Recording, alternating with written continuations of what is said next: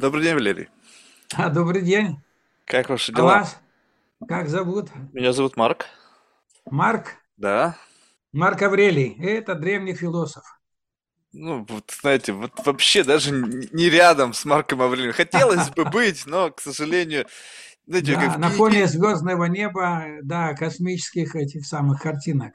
Да, ну, хоть, вы знаете, не удалось в генетической лотерее вы- вы- вытянуть такой, знаете, золотой билет, поэтому как-то стараюсь цепляться за вот эти светочи, оставшиеся на Земле, вот как бы светочи знаний, знаете, хоть чуть-чуть опылиться вот этой вот э, информацией, чтобы стать чуточку хотя бы приблизиться к пониманию вообще, что происходит вокруг нас, а не просто, знаете, просто существовать даже не, не на какой-то, пусть и на планковских величинах не приблизиться к пониманию вообще, в чем вообще смысл-то существования находится.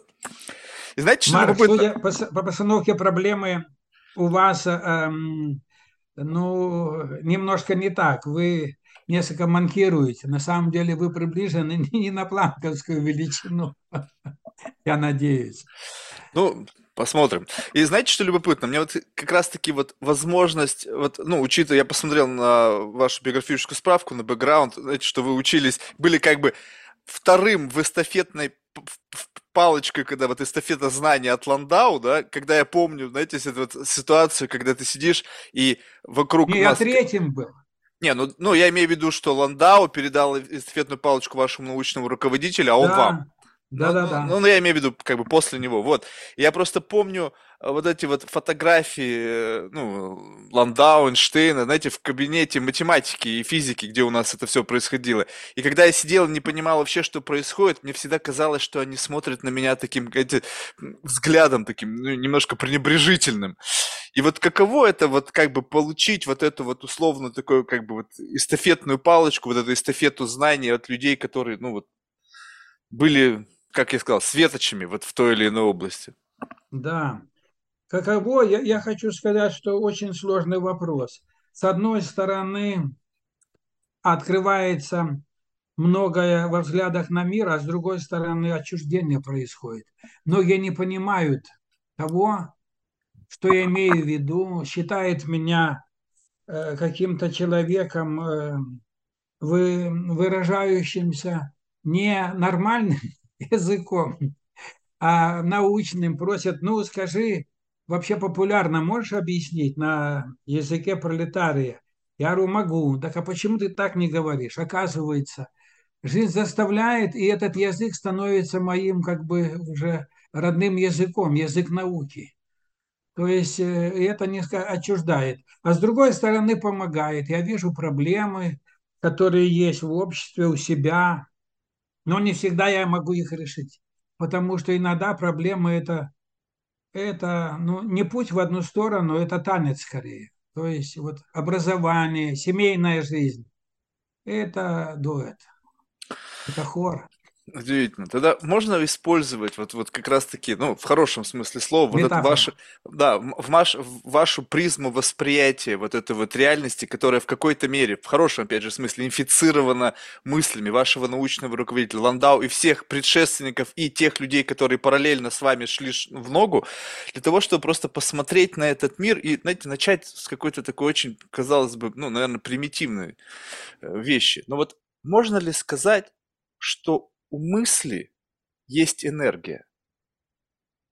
Вот прям, Является ли мысль материальной? ну, не- э, ну, ну, скажем так, э, вот у нас же есть в, ну, я сейчас могу, если буду говорить глупости, вы меня сразу же поправляете. Ну, вот, допустим, взять фотон. У фотона есть энергия, так? Но есть частицы, которые не имеют энергии, но они присутствуют, и они как-то там движутся в нашей бесконечной или конечной вселенной. Так вот, мысль, вот если сравнивать ее как вот частицу, у нее есть энергия, либо нет? А, да, я понял вопрос. Э, Тут фактически два вопроса. Первый – это явля... если энергия, то является ли она материальной? Потому что энергия, вещество – это характеристика материи. Мгм. А второе, вот эм, существование этих частиц, у них энергии нет, но они существуют. Это так называемое виртуальное существование. Мгм. Вот, поэтому сразу надо разделить на две части. Вот начинается это занудство, от которого Нет, нормально. иногда народ шарахается. Ну, начнем, э, я не знаю, с какой. Да, и тут еще вот какое уточнение. Дело в том, что э, Лев Давидович Ландау, значит, э, Нобелевский лауреат, он оставил великий след значит, в науке и в истории человечества. Владимир Спиридонович Год, который был его учеником, тоже, в общем-то, серьезный был товарищ, доктор, кандидат физмат наук, доктор философских, главный редактор, там заслуженный и так далее. Они сделали большие дела, разработ, работали над атомным проектом. А я ушел э, в понятийный аппарат и защищался по философским вопросам физики. Потому я не имею прямого отношения уже к этому э, проекту атомному и так далее. Но что касается понятий. Вот я могу четко сказать, какой вопрос является некорректным, почему нельзя назвать мысль материальной. Но с другой стороны, я считаю, что вы правы, потому что мысль может воздействовать на жизнь человека, на его деятельность. Я приведу пример. Вот установки человека. Допустим, есть такой принцип позитивного мышления. То есть э, у нас нет неудач, у нас есть какой-то опыт отрицательный, который нас чему-то научил. А если будет другая установка, вот мне не везет, на мне сломался автобус, там билетов не хватило и так далее. То есть если мы верим в удачу, то мы будем удачливым человеком и наоборот. Каким образом вот это влияет? Оказывается, взять эм, семикратного олимпийского чемпиона – Михаила Майкла по плаванию, как его? Попов, что ли? Э, Дима, ты не помнишь? Майкл, ну, забыл. В общем, все знают об этом. Так вот, он говорит, что он вначале представил мысленно, как он победит, как он поднимется на пьедестал и так далее. А дальше материальная действительность подстроилась под, э, под эту возможность. Более того, спортсмены, теперь есть такая методика, допустим, прыжки в высоту или там шестом или какие-то, он должен мысленно представить во всех деталях эту процедуру, и таким образом она э, реализуется наиболее оптимальным образом. И в этом смысле можно сказать, что э, успех и неудача, они э, определяются установками человека, мыслями его. Вот, скажем, еще один последний пример в этом плане. Я могу сказать, вот такая-то вот проблема. Перед, у меня была когда-то фирма, и у меня были подчиненные. Я им говорю, ну как, будем делать один говорит, да, это нереализуемая вещь, другой говорит, надо попробовать. А кто из них прав? Оказывается, оба. Почему? Потому что один э, соизмеряет себя с проблемой и решить не может, другой попытается. Ну и у, у первого такой пессимистический взгляд, у другого оптимистический. Вот это все как раз про мысли, про установки. Ну и вот теперь ответ на вопрос, материальна ли мысль. Она не материальна, но она влияет на поведение человека. Вот этот самооправдывающийся прогноз, когда человек думает, ну вот, сейчас я попаду в аварию, ой-ой, особенно начинающий водитель, начинает тормозить, путает педали и так далее. А страх, вот эта фобия попасть в аварию, она предвосхищает его материальные действия конкретные. Вот как действует сила мысли. Ну вот все, что я да, хотел сказать. Ну вот тогда любопытно, как что-то нематериальное может оказывать влияние на материальный мир? Вот, э. вот за счет чего это происходит? Ну, то есть, вот, ну, как бы, есть же какой-то, когда вот частицы взаимодействуют там с веществом, не взаимодействуют с веществом. Окей, мысль нематериальна, но каким-то образом ее Э, как бы э, столкновение, даже вот в рамках вот той манифестации, которую вы писали. Ладно, когда на человека, в общем-то, понятно, как это. Я что-то вам сказал, вы как-то внутри это оцифровалось, и это превратилось в какое-то действие, которое привело к каким-то последствиям. Но когда это в рамках манифестации, когда я что-то утверждаю, как бы визуализирую свое будущее, либо то, как бы оно хотелось бы, и с какой-то долей, понятно, что пока не доказанной вероятности, это как бы может произойти. И вот этот вот не совсем понятный нюанс, как что-то нематериальное оказывается, материализуется впоследствии. Ну, э, здесь два замечания. Вообще вы очень четко ставите вопросы, мне нравится.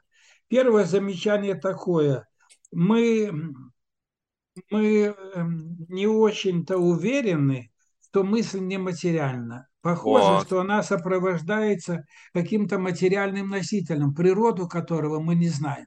Чуть-чуть энергии, какая-то энергия. Можно Да, да. обозначить, что конечно. там какая-то... Я смягчаю если- свою установку Да. в силу вашей аргументации. Это первое. И, и дальше вот второй момент, связанный с тем, что эм, не можем мы экстрасенсорику эм, вот, а- а, отрицать из-за того, что она не доказывается. На современном этапе, да, нет доказательной медицины, но есть исцеление, врачевание помимо доказательной медицины. Это факты. Но это тайна, мы не можем, мы не знаем об этом. Я предлагаю, пока, мы пока не знаем, но, возможно, узнаем. Я, просто, знаете, как бы я, ну, я живу в мире своих собственных фантазий.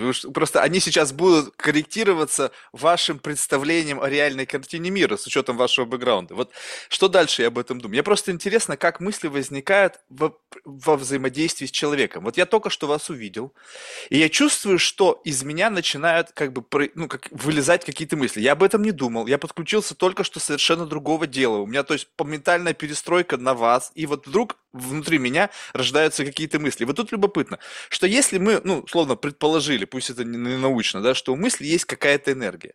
Если у, у частицы есть какая-то энергия, то э- эта частица подвержена гравитации. И представим себе, что внутри нас вот какой-то микрокосмос, какое-то сознание, которое как какая-то вселенная. И получается так, что мысль, у нее есть какой-то escape velocity. Потому что если бы ее не было, то она бы, как вот этот фотон, оставшийся в глубине темной дыры, не смог бы оттуда улизнуть. И получается, вот, но я чувствую, что есть мысли, которые возникают, и они возникают как следствие реакции на вашу гравитацию. То есть они как будто бы летят к вам, и вот из меня э, как бы выходят. То есть я не, не- именно, был бы сейчас другой человек, то, возможно, бы у меня были бы другие мысли. То есть вот я вот это пытаюсь понять, как человек, который напротив тебя находится, если не э, помещать вот это как фрейминг, когда интервью, когда у меня предварительно согласованные вопросы, и вообще о них не думаю, я просто их зачитываю. Сейчас это абсолютно stream of consciousness. Но именно то, что оттуда вылетает, как будто бы притекает, как бы двигается по направлению гравитации, которую вы из себя представляете. Я хочу сказать вот о чем. Эм, Дело в том, что некоторые вещи, которые происходят, скажем, со мной, я тоже объяснить не могу. Именно в плане вот этих мыслей и так далее. Вот я пример приведу. У меня есть два изобретения, и сейчас мы стартап делаем на одном Мгм. из них. Окей. Так вот, откуда эти решения возникли, я объяснить не могу. Но у меня была подруга, она закончила Московский авиационный институт, защитила диссертацию по писку тормозов. Ну, это по сопромату. Почему тормоза иногда пищат и что сделать? Но она занималась философией, и мы с ней вместе разрабатывали именно вот эти квантомеханические подходы, э, как их можно реализовать э, в реальной жизни, в частности, в проектировании и так далее. И вот она мне говорила, что иногда такое впечатление, что она транслятор каких-то э, какого-то передатчика непонятного. Я думаю, ну что-то бабушка, она была уже довольно пожилая по сравнению со мной. Она что-то не то говорит, и как-то вот она не связана с материалистическим мировоззрением. Оказалось, что она говорила очень серьезные вещи. И на самом деле не все можно объяснить пока. Но открываются какие-то вещи, которые потом только мы можем объяснить, а сразу это на уровне интуиции и так далее. И кроме того, про вопросы еще. Вот вы вопросы задаете, и они довольно корректные. Но я хотел бы, но на них нет ответа, что самое интересное. Но я хотел бы сказать о том, что есть вопросы некорректные, на которых ответа быть не может в принципе. Вот я хотел бы об этом немножко э, сказать. Хорошо? Давайте. Да. Чтобы повернуть, потому что иначе вы меня загоняете в тупик с проблемой сознания, трансляции, а это надо, э, значит, в Ленинграде есть Татьяна э, по проблеме сознания, доктор э, наук филологических и, значит, биологических, на Х букву, Х, ну, выскочила. Вот она этим занимается, институт мозга и так далее. Они эти вещи очень четко ставят. Я все-таки хотел бы к логике вернуться, к методологии и к изобретениям, как вот человека посещает такое озарение, и, и начать с вопросов. Вот почему иногда есть некорректные вопросы, над которыми бьется человечество, и никак не может их объяснить. Вот пример типа курица или яйцо, что раньше появилось. Или вот э, противоречие с теорией множеств. Если Всевышний всемогущ, может ли он создать такой камень, который не может поднять? Понимаете, в реальных условиях эти задачки решить невозможно. Но если применить определенные правила, методологию, разрешить возможно. Ну, я приведу пример некорректного вопроса с теорией относительности, если вы не возражаете. Нет, я за. И вот, э, работая со студентами, я их убеждаю, что эм, ну, не есть это такая мудрость за семью печатями. Когда Эйнштейн придумал свою э, теорию относительности, то многие говорили, что он и сам не понимает до конца, э, что он такое изобрел. А если точно, то он понимает и его аспиранты и так далее. В чем же смысл этой теории относительности? Ну, в общем, я очень кратко, значит, в 1937-1938 годах нацисты в Германии пришли к власти, а Эйнштейн был евреем с трудом, но ему удалось эмигрировать. И вот он уехал в Америку и получил миллион долларов э, премию Нобелевскую, но не за теорию относительности, а за фотоэффект. А почему за теорию относительности не дали ему премию? Потому что все эксперты, ученые э, сомневались, думали, а вдруг это не так. Настолько сногсшибательными были идеи.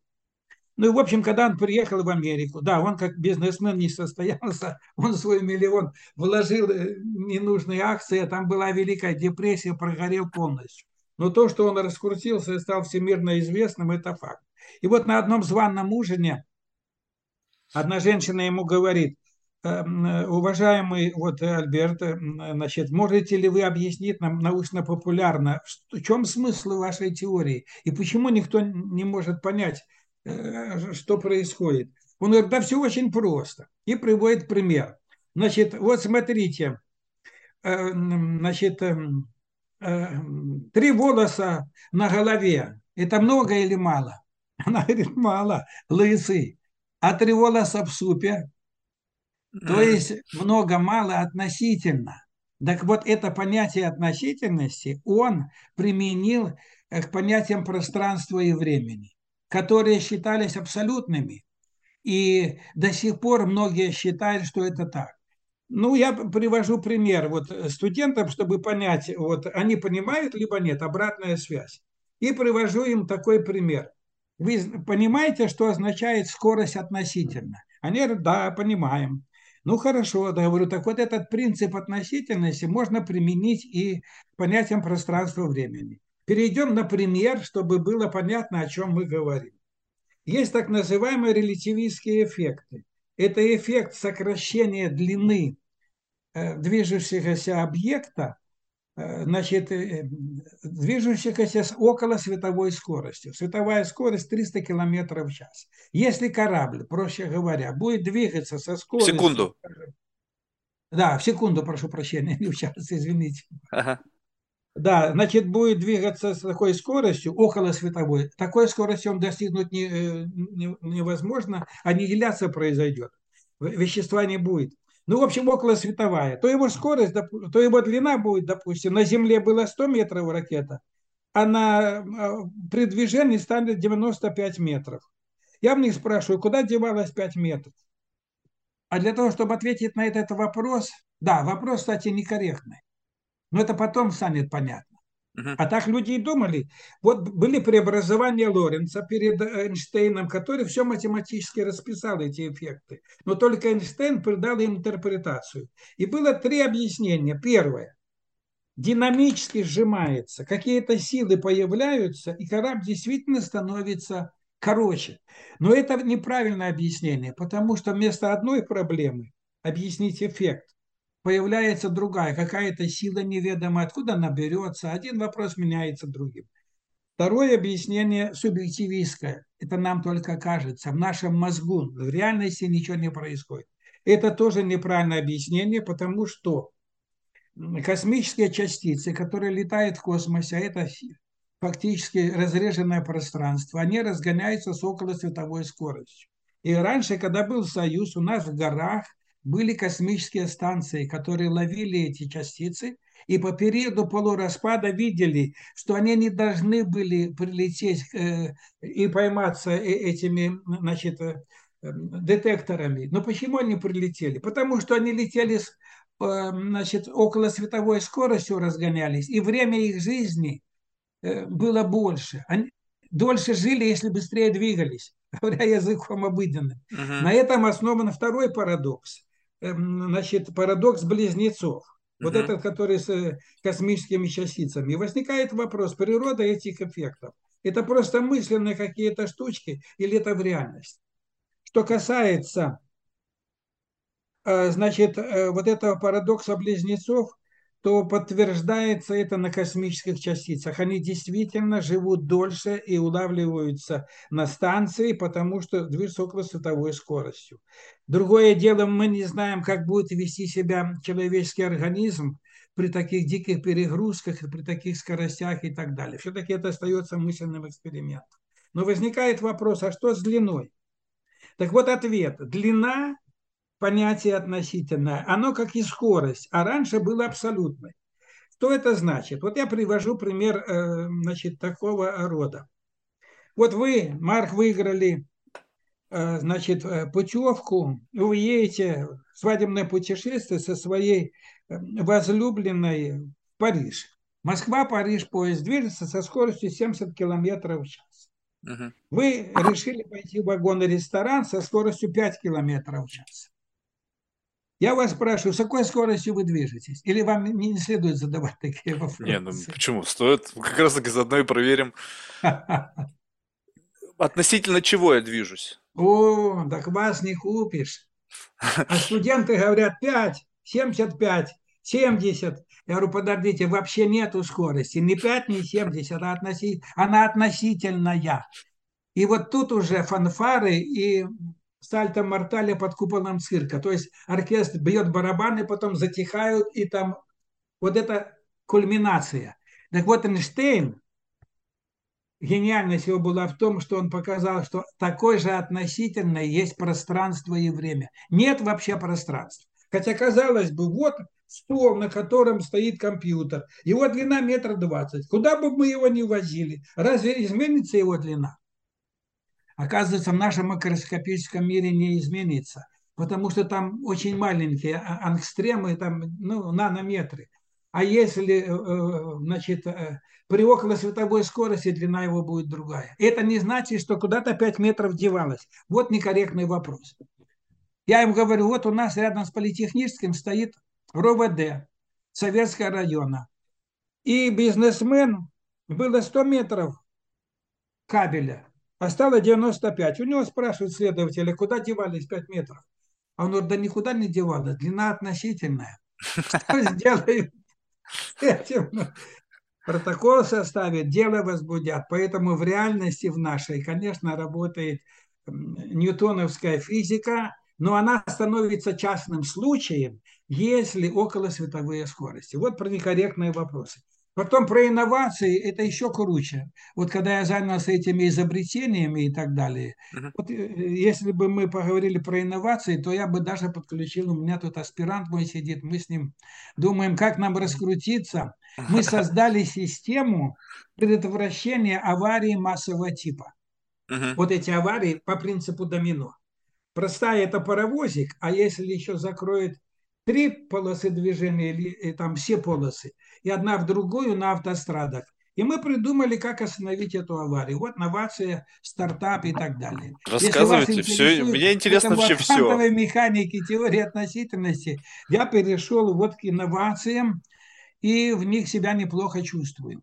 Потому что они дают возможность заработать, коммерциализироваться. Я только за.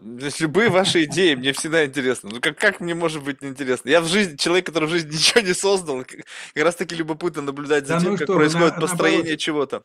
очень острое мышление. Так я к к чему перехожу? Вот та, тот посыл, который вы задали, этот синтез гуманитарной культуры и, естественно, технической. Дело в том, что сейчас тенденция в связи с цифровизацией общества, то происходит симбиоз. То есть мы можем какие-то сказки рассказывать, какие-то теории строить, но если мы создали технологию, которая гарантирует получение результата, значит, мы строим на гуманитарную дисциплину по принципу естественно-научно, они сливаются. Мы получим точный результат. Или будем хотели как лучше, а получили как всегда. Преснопамятный Черномырдин. А тут не получим, не получим, э, как всегда, получим технологию. И борьба в области технологий– это борьба за выживание. Мы же видим мир и, и, и нашу... Вот поэтому мы на этом, на правильном пути, я так думаю. Как вы считаете? Я, я, если честно скажу, я не знаю. То есть вот как бы, знаете, одно дело, кажется, что технологии это как бы продукт человека, ну да, то есть как бы продукт человеческого гения. А представьте себе, что ре- через технологии что-то рвется в этот мир. Ну, то есть, как бы, ну, это, конечно, такая, опять какая-то глубокая абстракция, да, но вот э, иногда ты смотришь на технологию, и как бы действительно технологии спасают жизни, позволяют передвигаться в пространстве, не знаю, по- позволяют решать сложные математические задачи. Но при взаимодействии с человеком, который не всегда, ну, как бы по своей природе имеет какие-то баги внутренние, эти технологии могут и причинять какое-то зло. И вот я не понимаю, как так, когда есть какой-то вектор направлен на улучшение, происходит что-то, что как бы, ну, негативно сказывается на той или иной какой-то там геополитической, социальной, культурной обстановке.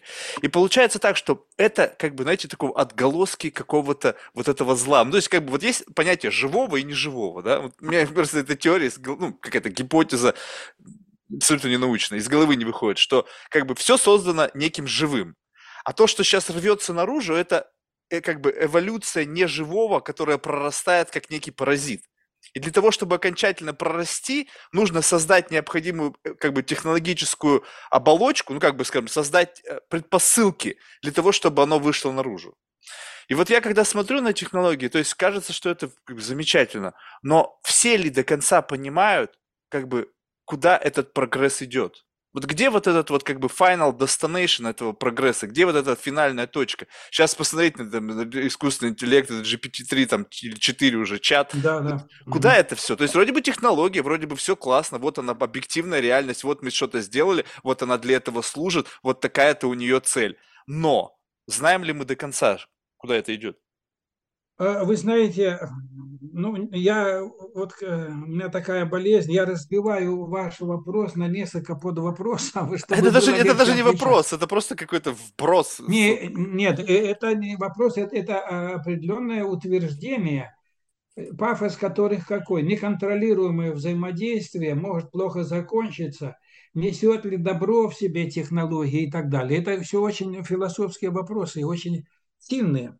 Так вот, первое, что хотел бы сказать про живое и неживое. Дело в том, что мы теперь моделируем технологии по принципу живого. Вот есть экосистемы. Образовательная экосистема. Это что означает? Это означает, что надо студента или школьника по- поставить такую образовательную среду, чтобы он ощущал себя субъектом образования, как животное, извините за сравнение, потому что это как бы модель. Животное выживает только в том случае, если она э, правильно значит, взаимодействует с окружающей средой. И тогда она получает навыки, адаптируется и прочее. Так вот, для того, чтобы образование стало самообразованием, это самая высокая цель. Надо э, создать экосистему. И технологии являются только инструментом, не самоцелью. Вы правы, человека заменить ни одна технология не может. Но в любом случае вот этот синтез человеческого и машинного неуклонен. И непонятно, к чему это вообще приведет. Это вообще парадокс. Вот я на вторую часть вашего высказывания все лучшее, что создают ученые, технологи, кибернетики, там искусственный интеллект, я тоже, кстати, этой проблемой занимаюсь в плане онтологического проектирования, так вот, все это направлено прежде всего на военную сферу. То есть, представляете, какое безумие. Все лучшее на уничтожение. Не, не лучшее детям, а на уничтожение человечества. Кто кого победит. И это безумие продолжается все сильнее порог ядерной войны снизился и так далее. Поэтому вообще грустные, грустные вещи вы мне своим вопросом. Но я хотел бы еще сказать вот о чем.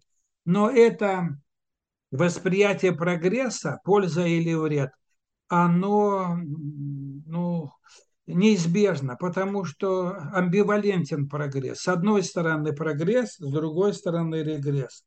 Вот автомобилизация, автоматизация – гиподинамия, инфаркты, инсульты. Мы сидим и прочее. Э, ну, в общем, понятная ситуация.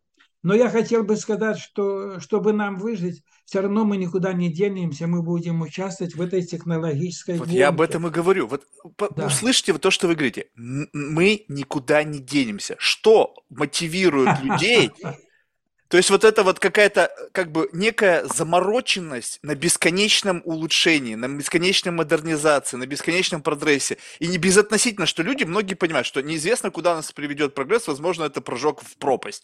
Но мы продолжаем двигаться, и вы только что сказали, это неизбежно. Что, да. что является двигателем вот этой, этой неизбежности? То есть что да. за пуш? Такое ощущение, что вы знаете, как вот этот, какие-то этот фангусы, паразиты, которые там в муравьях вселяются, потом он забегает на самую высокую соломинку там какую-то, и потом его съедает птица, и это понесло его дальше. То есть это Да-да. как бы отсутствие как будто бы свободы воли. Прогресс как будто бы руководит всеми умами, самыми замечательными людьми на планете, все остальные как бы там как бы паразитируют на осколках этих там э, инноваций, но мы заложники этого процесса. Мы заложники. В общем, э, Марк, у вас есть замечательная черта, эм, превращать все проблемы в экзистенциальные. То есть чем это кончится? Философские. Потому что, в отличие от любой другой науки, философия чем отличается? Вот говорят, вот ты философ или не философ, или ты физик. Я говорю, я физик в том случае, когда я вот паяю лампу паяльную. Вчера взял паяльник, там перепаял контакты. Но когда я э, философ, я должен думать, а зачем это мне надо? Может быть, проще купить или выбросить ее на мусорку и так далее. Это уже не философ, а экономист. А когда философ, он вообще думает, а зачем вся эта деятельность? В конце концов, о смысле жизни, уехал в, э, в это самое, в Индию, смысл жизни потерял и так далее. Вот вы очень здорово уходите э, в смысла жизненные проблемы.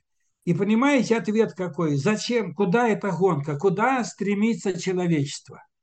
Ответа на этот вопрос нету. Но можно каким-то образом попытаться объяснить, почему эта гонка продолжается. Куда она идет, непонятно. Скорее всего, к Армагеддону к этому. Хотя это, наверное, неправильно будет объяснение. Вот, вот вы знаете, тогда это движение само по себе контрпродуктивно. То есть, если есть хоть один из вариантов того, что это приведет к апокалипсису, то зачем туда идти? Вот если бы мне кто-то сказал, вот сейчас реальный мир уже да. не, не экзистенция, сказали, Марк, направо пойдешь, без головы останешься. Я туда никогда не пойду. Никакое мое любопытство, никакое моя дурость меня туда не поведет. Так дело в том, что а, а если у вас альтернатив э, хороших нету, там вы без головы, тут без руки, там без ноги. Из плохих мы выбираем все-таки менее плохое. Вы представляете, как, как человечество? Ну, а почему это идет гонка? Первое – это э, недостаток нашей цивилизации потребительской. Экономика, товары, продажа, значит, лучше жить и так далее. Это все гонит человечество я думаю, к уничтожению ресурсной базы, к противоречиям, борьбе за ресурсы, что мы вот сейчас наблюдаем опосредованно. Это первое. Должна как бы парадигма развития измениться. Это первое. И второе. Дело в том, что у нас нет регулятора, регулятива транснационального, общечеловеческого. Вот у меня был э, друг, доктор э, технических наук покойный, он, э, значит, придумал три изобретения, которые помогут на транснациональном уровне. Пример – это ООН. После войны создали, ну, перед войной была Лига прав. Э, вот, э, значит, давайте создадим организацию, которая не допустит человечества к новой войне. Что, посмотрите, что произошло во время Второй мировой. Оказывается, он не может регулировать, она не справляется. Но такой регулятор нужен, а его нет. То есть у нас неуправляемость общечеловеческих позиций общества. Это второй момент. Третий противоречие. И, значит, из классик еще говорил, если бы геометрические аксиомы затрагивали интересы людей, то они бы опровергались. А тут все время интересы. Зона влияния в Черном море, в Европе, э, тот континент за Атлантикой, зоны влияния и прочее. И так повсеместно. И Россия ищет зоны влияния, а по-другому невозможно. Она создает как бы свои экосистемы. И, э, значит, отсюда вывод. Менять надо, вот, и, возможно, поменяется парадигма цивилизации в целом, появится какой-то общий регулятив, но не, он не должен подчиняться. Пока этот регулятив э, ну, у одного государства, потому что они владеют и международной валютой, и ООН фактически и так далее. Вот это изменения эти, может быть, приведут к позитиву. А пока у меня тоже такие оптимистические очки. Но я да. не сильно обращаю внимание, иначе я впадаю в депрессию. Не, я тоже, я, я об этом не думаю. Это просто for the sake of the discussion. Это философские такие вещи, да. да. Но вот, а вообще, вот если, скажем так, абстрагироваться, то есть, э, скажем так, что способен ли, на ваш взгляд, человек, ну, или коллективный человек, как человечество, да, да решить да. вот как бы эти проблемы? Может быть, вот то, что сейчас происходит, то, что как бы, ну, вот этот какой-то пуш к прогрессу, это создание какого-то, ну, новой entity, ну, какого-то, как бы, как это, сильного интеллекта, который позволит решить человеческие проблемы с учетом, как бы, наличия всех необходимых, как бы, за и против. Ну, то есть, как бы, у нас же всегда есть какая-то область нашего восприятия, область экспертизы и так далее. Когда ты переписываешься GPT-3, там, как бы, такое ощущение, что ты разговариваешь сразу же со всей библиотекой знаний которая, в принципе, как когнитивный вот этот такой мост может удерживать в себе в, такую, как бы, long perspective, то есть, как бы, широту взглядов. У человека все равно есть персональные интересы, интересы страны, государства, корпорации. Ну, то есть, как бы все равно область вот этих вот интересов, она ограничена, она не учитывает все человечество в целом, потому что, ну, каждый как бы, ну, защищает свои интересы. Так вот, как бы, если говорить о том, что мы как какой-то, как человек, как, ну, не знаю, может быть, уникальный вид, который населяет какую-то одну из планет, которая несется там в бесконечном множестве там в этой вселенной. Так вот, мы же все равно как на планетарном уровне, на, даже на уровне Солнечной системы, на уровне части галактики развиваемся в рамках какого-то единого большего, чем мы сейчас смотрим на какой-то контекст в одном городе, в одной семье, в одной стране, в едином контексте можно ли сказать, что вот как бы правило вот этой эволюционного такого как бы in a big picture, делаем такой гигантский зум-аут, и внутри то, что происходит, это тоже часть какого-то вот, ну, некого эволюционного развития, которое должно к чему-то привести. Либо все-таки их нет. Либо Дело мы сами том, определяем свой путь. Э, дело в том, что э, речь идет о системах так называемых открытых, закрытых.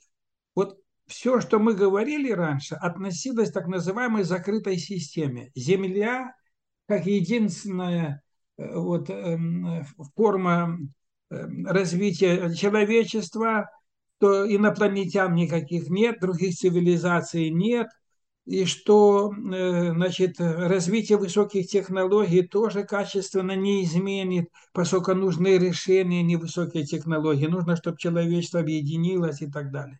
Но можно рассматривать эту задачу в условиях открытой системы. И тогда, я думаю, возможно, возможно решение. Это раз. И второе, мы не знаем возможности все-таки э, цифровых технологий и искусственного интеллекта и так далее. Я думаю, что он поможет решить большинство проблем. Ну, во-первых, э, энергоносители. Если мы освоим вот это полевую картину природы, вот это поля и возможность аннигиляции, появления вещества, превращения его в энергию и прочее, принципиально новые виды энергии, то борьбы за ресурсы не будет, за энергоресурсы, это раз. Второе, если появятся какие-то инопланетяне, они вроде уже летают где-то, вмешиваются, то они тоже подкорректируют. В общем, все будет хорошо, русское радио. Надо смотреть более широко. Я хотел бы, знаете, о чем поговорить? О том, Давайте. что что собой представляет наш мир. Вот, антология, что такое вообще мир, существование мира самого по себе и так далее. И вот э, проблемы эм, э, значит, эм, моделирования мира в, искус... в искусственных системах. Э, вот этот скандал для философии по Канту, это вот тоже связано с экзистенциальными проблемами, которые вы затронули. Это проблемы существования человечества. Вот. Эм, они они давно существуют в философии, она даже и порождена этими проблемами. Ну, прежде всего, смотрите, если бы человек был бессмертен, то философия не нужна была бы. Потому что, смотрите, возникает вопрос, если человек смертен, то как правильно жить, чтобы быть человеком, и как подготовиться к этой смерти, и что после смерти и так далее. Возникают вопросы о смысле и так далее, жизни. Но самое интересное другое, что мир, который существует вокруг нас, это тоже гипотетическое утверждение. Оно не имеет доказательства. И Кант об этом говорил как о скандале для философии. И вот э, когда появился вот этот искусственный интеллект, эм, высокие технологии, стало понятно, что мир, в котором мы живем, ну вот э, природа, это Э, как бы натура, независимо от человека мир в определенном смысле, а также культура, вторая природа. Значит, все, все эти явления определенным образом составляют научную картину мира. И мы, возникает вопрос, человек, каждый субъективно отражает мир – а мы, э, тем не менее, имеем объективную какую-то научную картину мира. Это дает возможность понимать друг друга, обмениваться информацией и так далее. Даже вот о чем мы говорим, проще. Есть человек э, вот, в коллективе, а есть образ этого человека в глазах других людей. И есть его самооценка, они не совпадают. Как возможно взаимопонимание? И вот эти вопросы, все связаны с так называемой антологией. То есть, что собой представляет бытие мира, бытие человека и так далее. Вот э, проблемы, о которых э, я размышляю, мы вот пишем книги и так далее. И таким образом возникает, знаете, вопрос какой? О соотношении человеческой деятельности, теории и практики. Что такое теория, что такое практика? Почему у нас очень много диссертаций ради диссертаций? Почему она не практикоориентированная наука? Проблем очень много. Вы назвали экзистенциальные, но можно взять не экзистенциальные, реальные проблемы, которые за окном. Почему наша наука не является проблемой ориентированной? И как сделать так, чтобы она это могла сделать? Я вам расскажу очень кратко. Я, э, значит, в этом направлении работал. Мы создали специальную методологию, которая называется конструктивная. И я пошел в определенную организацию, которая занимается диссертациями и, предложил им технологию. Как сделать так, чтобы наука приносила пользу чтобы она не ходила с протянутой рукой, вот у нас зарплаты маленькие там и так далее, а с другой стороны практика задыхалась в этих проблемах и не могла найти э, разработчиков. Я выступил с докладом, народ послушал, а потом подхожу к своему другу и говорю, ну как восприняли? Это отрицательно. Ты что, хочешь проблем себе? Тебе мало? Что ты усложняешь нам жизнь? То есть в мутной воде, когда диссертации совершенно далеки от реальной практики, легче жить. Естественно. Там по блату, там папа, мама работают, тянут. А это как спорт. Вы можете прыгнуть 2 метра высотой, тогда мы вас берем, спортсмены будем готовить. Не умеете, значит, у вас другие способности. А тут, оказывается, в науку идут Я бы даже не династии, так это как сказал. Я бы даже не так сказал. Это когда ты утверждаешь, что ты классный боксер, но отказываешься уходить на ринг, чтобы это доказать. совершенно правильно. Или э, в, эту самую в грушу кусок свинца туда, в боксерскую эту перчатку заложил. Вот как они еще работают. Ага, И да. вырубают тех, кто работает. И вот эта проблема очень серьезная, а она нам мешает, вот, и потому что, видите, последние события показывают, китайский лозунг «опора на собственные силы». Не все купим, надо сделать самим. Преснопамятный Иосиф Виссарионович Сталин так и делал. Вся промышленность, все создавали сами, все. А теперь очень многое не создается, потому что купим. Ошибочная теория рыночная. А, а нам продадут. Поэтому вот надо браться за ум и возвращаться к этой практике ориентированной. Я могу, если вас интересует, несколько слов сказать, что мы придумали, как Давайте, же конечно. ученым стать практикоориентированными и полезными. Конечно. Понимаете, я читаю то же самое и в России происходит. Там индексы цитирования и так далее. Да, все это, это не так. Начнем, знаете, с самой элементарной вещи. Э, Определение окружности из средней школы. Геометрическое место точек равно удаленных от центра. Мгм.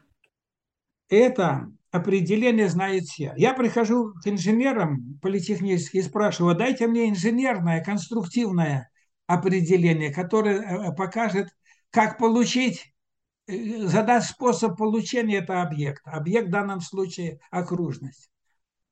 Студенты сидят, а магистранты иногда говорят ответ. Говорит, циркуль. Линия, полученная при помощи циркуля. Так вот, первое определение – это дескриптивная, описательная, вся гуманитарная наука на них держится. Основное его средство – это понятие. А второе – это инженерное. Это процесс создания. То есть наука объясняющую функцию выполняет. Как устроен мир и так далее. А вот проектирование помогает создать артефакты, то есть искусственно созданные объекты, которые удовлетворяют э, человеческие потребности. И отсюда мы придумали, вот у меня аспиранты, школа небольшая, придумали так называемую конструктивную методологию. Обычная методология, она регламентирует научный поиск.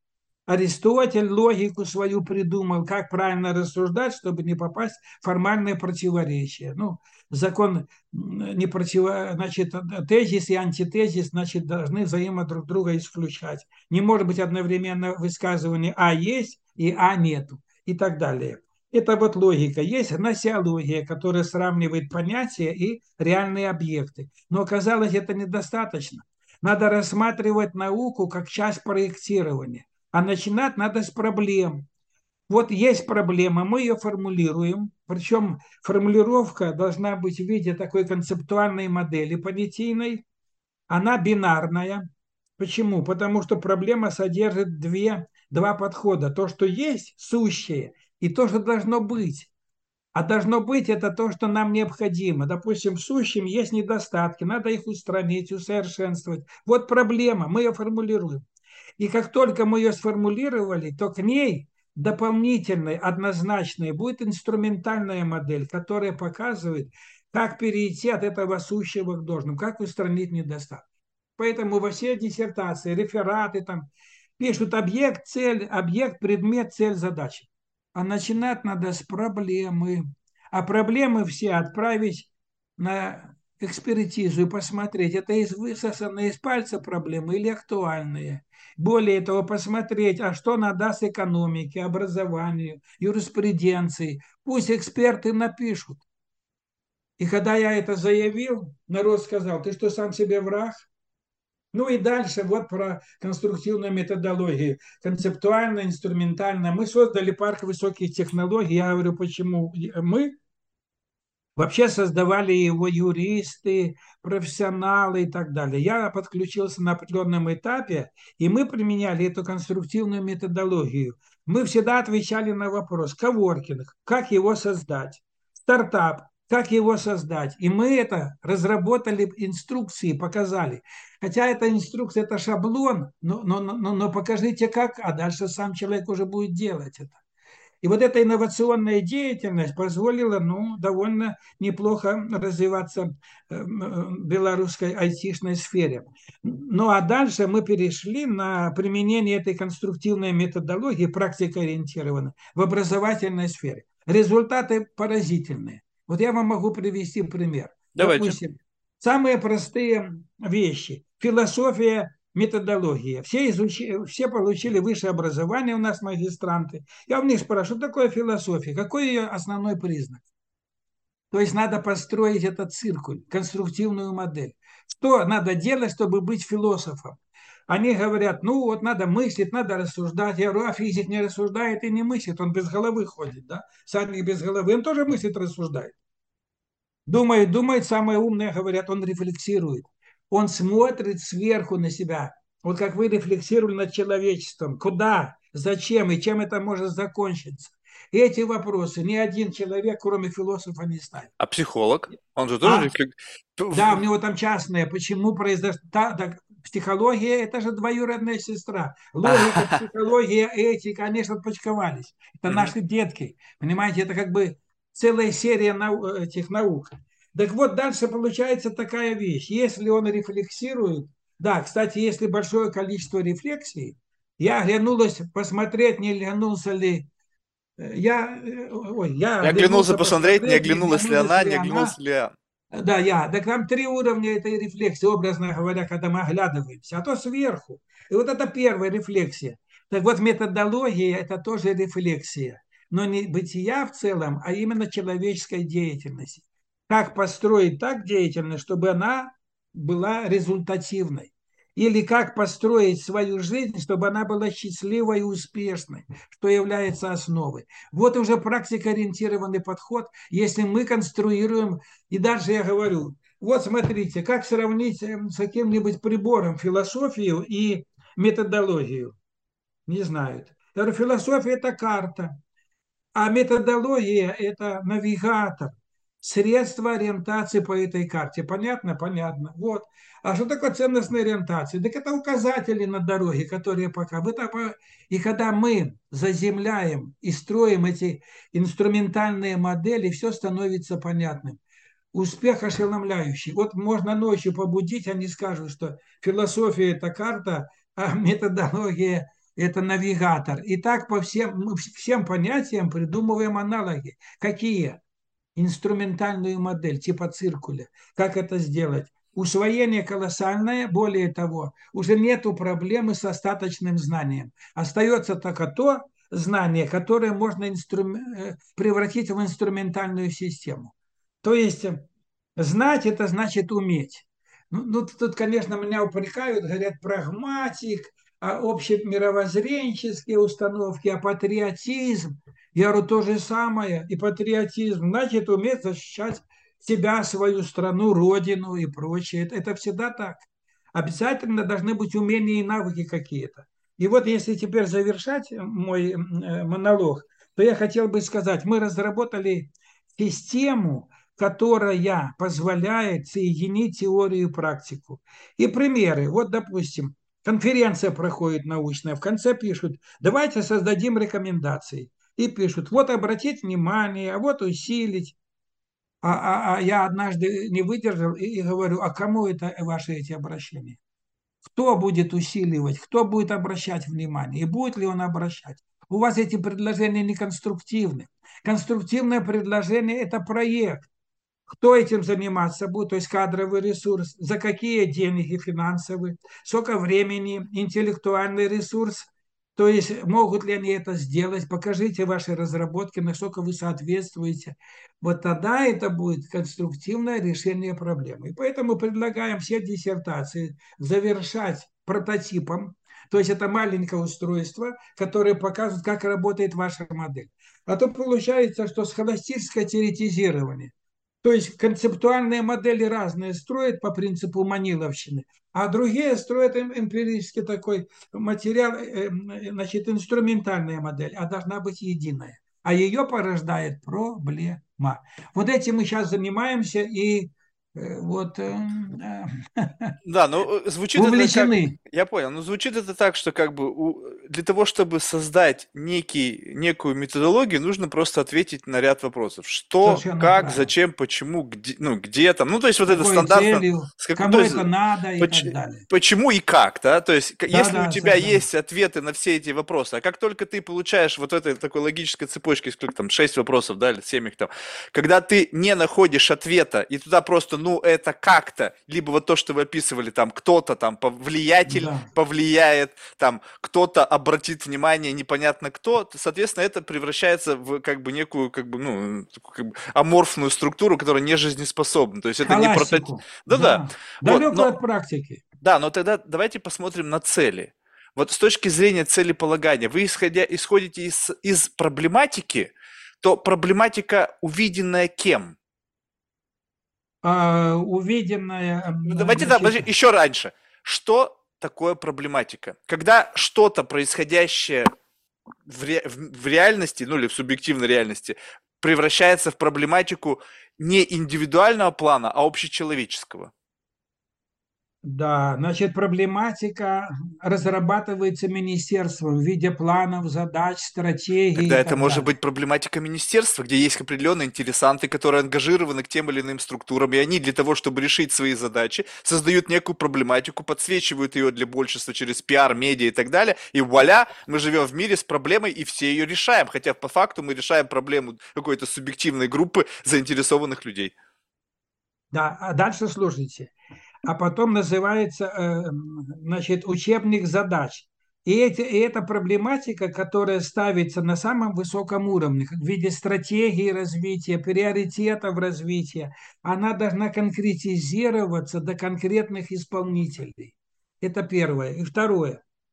Дело в том, что из всей проблематики надо выделять инновационную, которая позволяет использовать современные высокие технологии и позволяет э, ну, приоритетное направление разрабатывать. К сожалению, у нас иногда практика не является инновационной, а инновационные разработки не внедряются на практику. Поэтому это одна из самых больших проблем, мне кажется, это вот цепочку создать.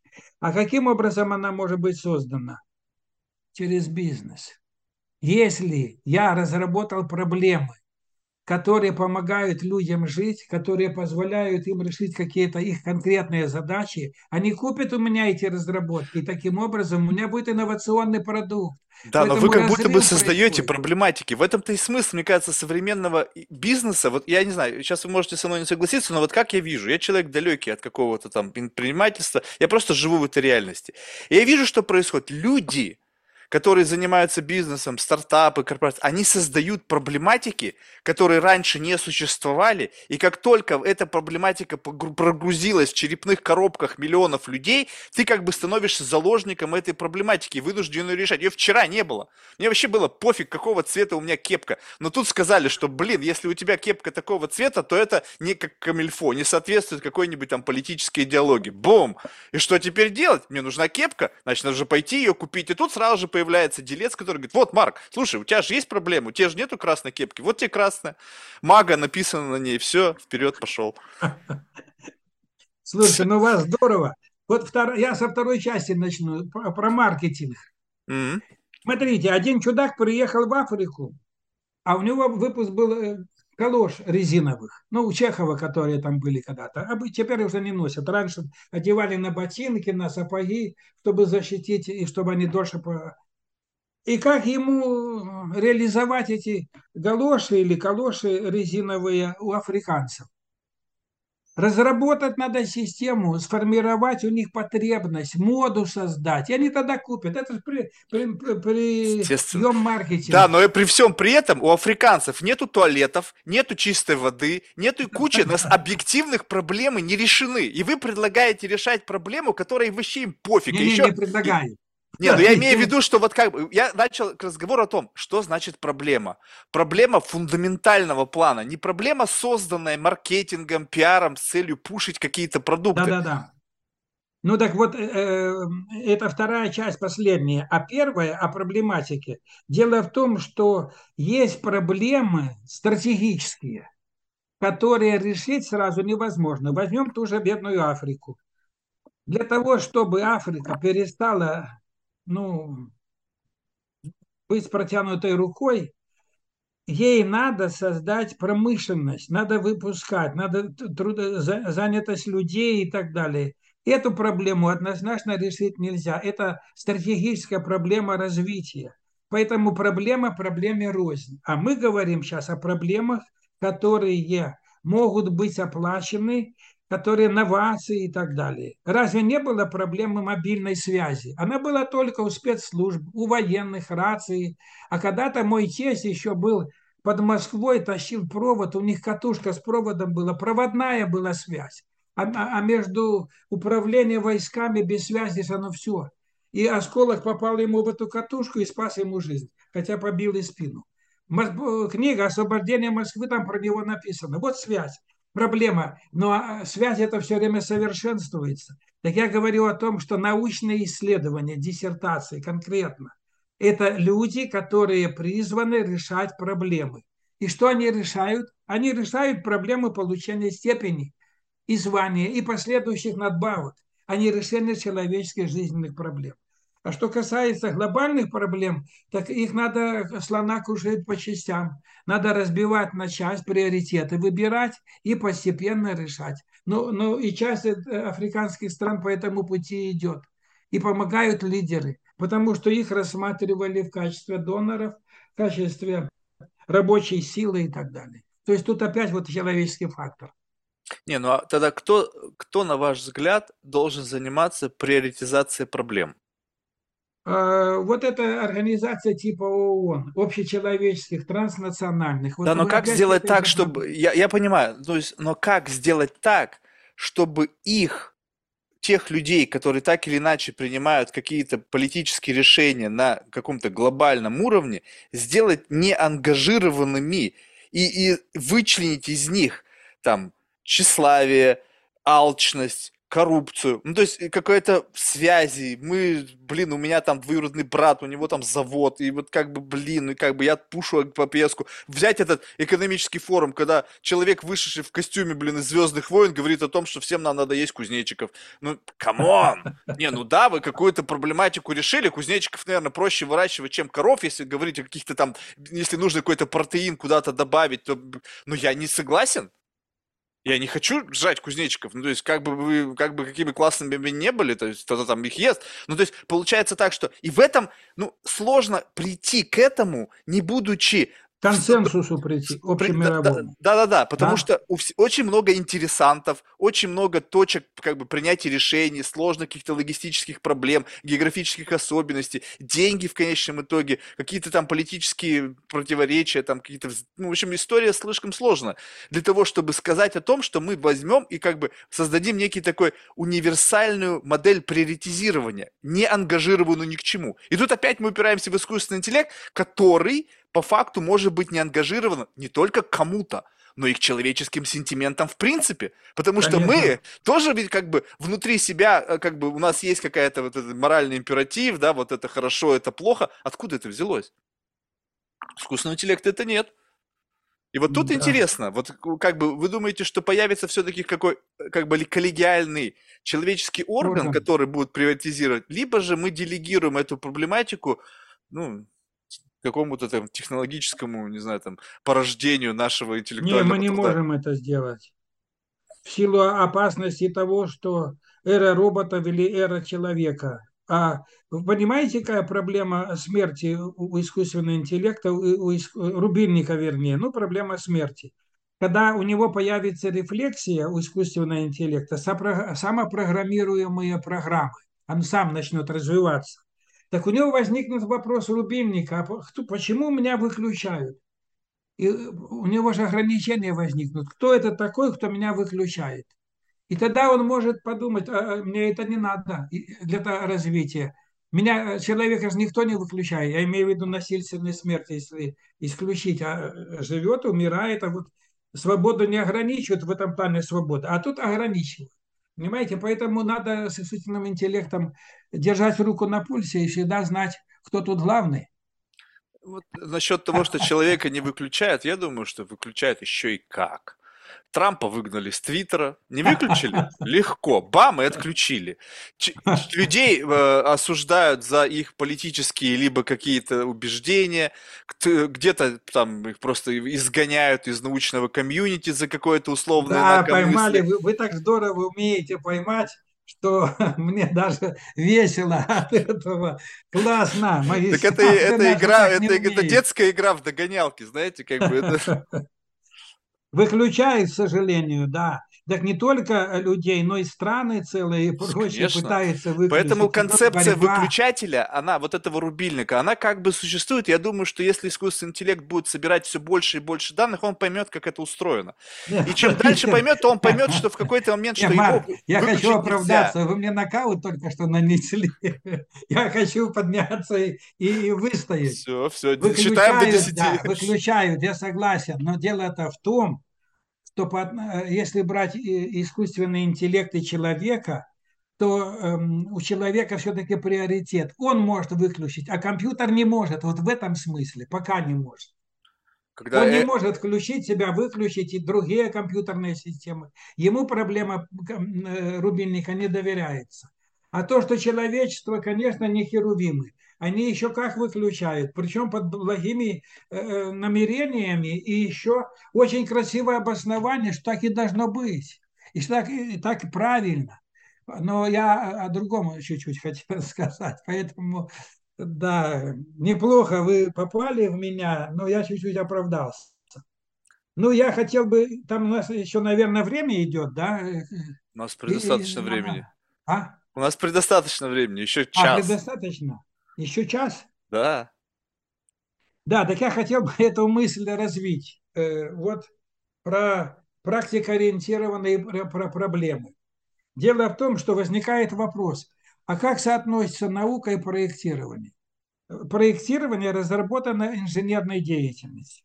Они первыми регламентировали, как надо поступать, чтобы, допустим, построить дом три этажа, высота э, окон такая-то, а, от такой-то, там, скажем, от пола такой-то. Все зачертили язык инженера, описали, и таким образом проект – это регламентация будущей деятельности. Ну, что мне усложнять, допустим, книга о вкусной и здоровой пище.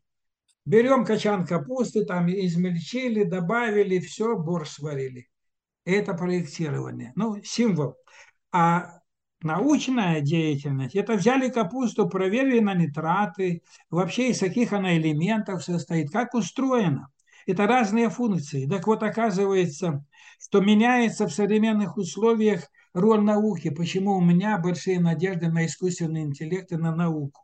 Потому что наука становится эм, э, интеллектуальным ресурсом. Она впрягается. Раньше, смотрите, были изобретения, в инженерной деятельности, и была наука. И они шли параллельным путем.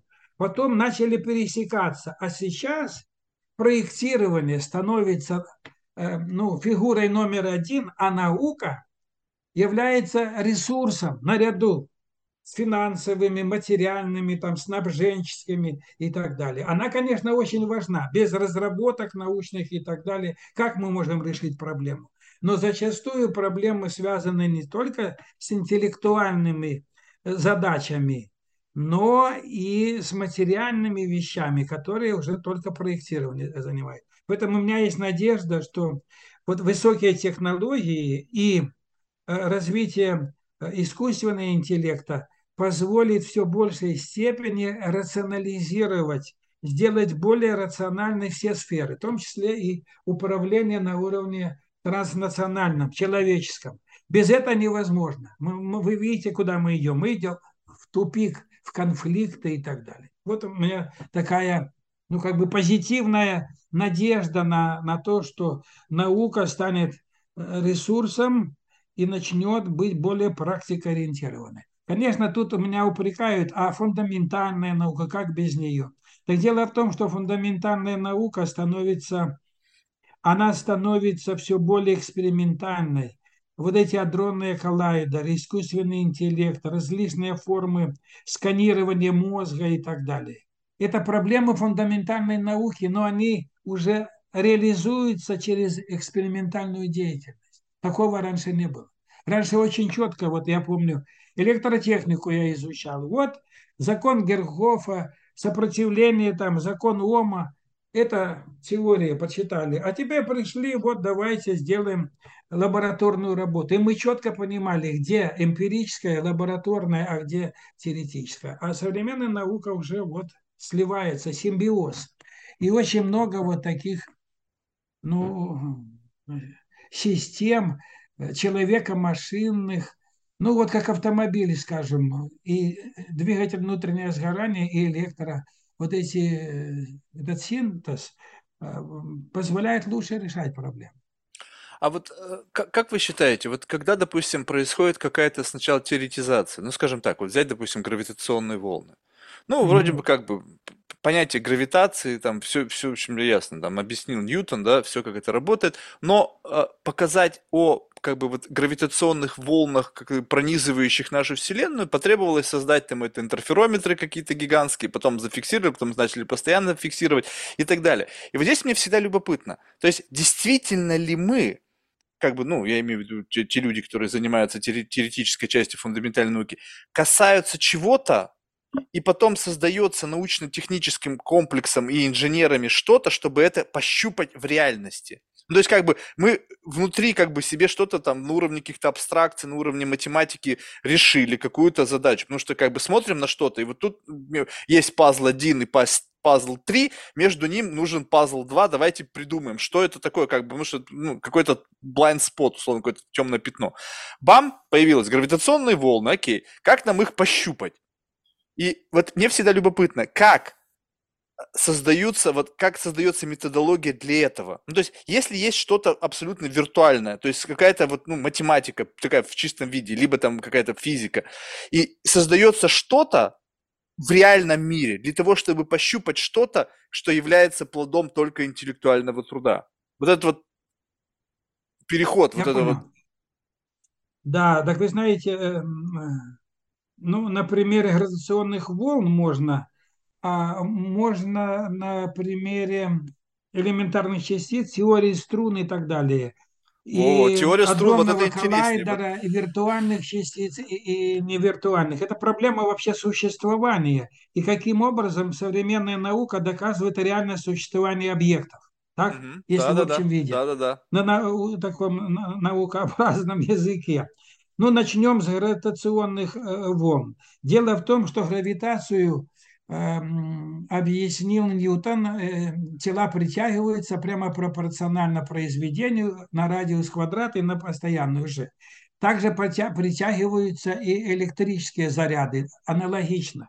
Но на самом деле это объяснение феноменологическое. Оно показывает, дает расчеты, но, но объяснить, почему притягиваются – это было невозможно. Он не объяснил Ньютон. Эйнштейн пошел дальше, но он объяснил с позиции геометрии. У него геометризованная теория, общая теория относительности. Он показал, что наше современное пространство, время через черточку, не просто вот пространство мы воспринимаем отдельно, вот хронометр, время, а есть такое пространство-время, универсальный так, универсум такой. Так вот это пространство-время искривляется в летите тяготеющих масс. Вот можно представить, скажем, ну вот вы были э, в турпоходе, палатка, и вы на палатку э, сверху, на крышу, она такая пологая, положили камень. И вокруг, и посмотрите, как произошло искривление э, этой поверхности. Вот эта модель, но она, конечно, очень приблизительно того, как искривляется пространство-время. И при помощи тензорных функций и другого можно описать и частично объяснить. Более того, подтверждение произошло. Когда было солнечное затмение, эм, затмение Солнца, да, и э, лучи значит, проходили, оказалось, что возле гравитирующих масс лучи идут не по прямой, а изгибаются. Это, значит... Гравитационная линза, да, это называется? Да, да, да. Это вот объяснение механизмов. Но теперь о реальном существовании. Дело в том, что Эм, очень, эм, значит, очень большая проблема реально существования э, объектов. Началась она, ну, микрообъектов. Началась она еще в прошлом столетии, когда эм, значит, рентгеновские лучи открыли радиоактивный распад и так далее. И вот придумали значит, камеру Вильсона.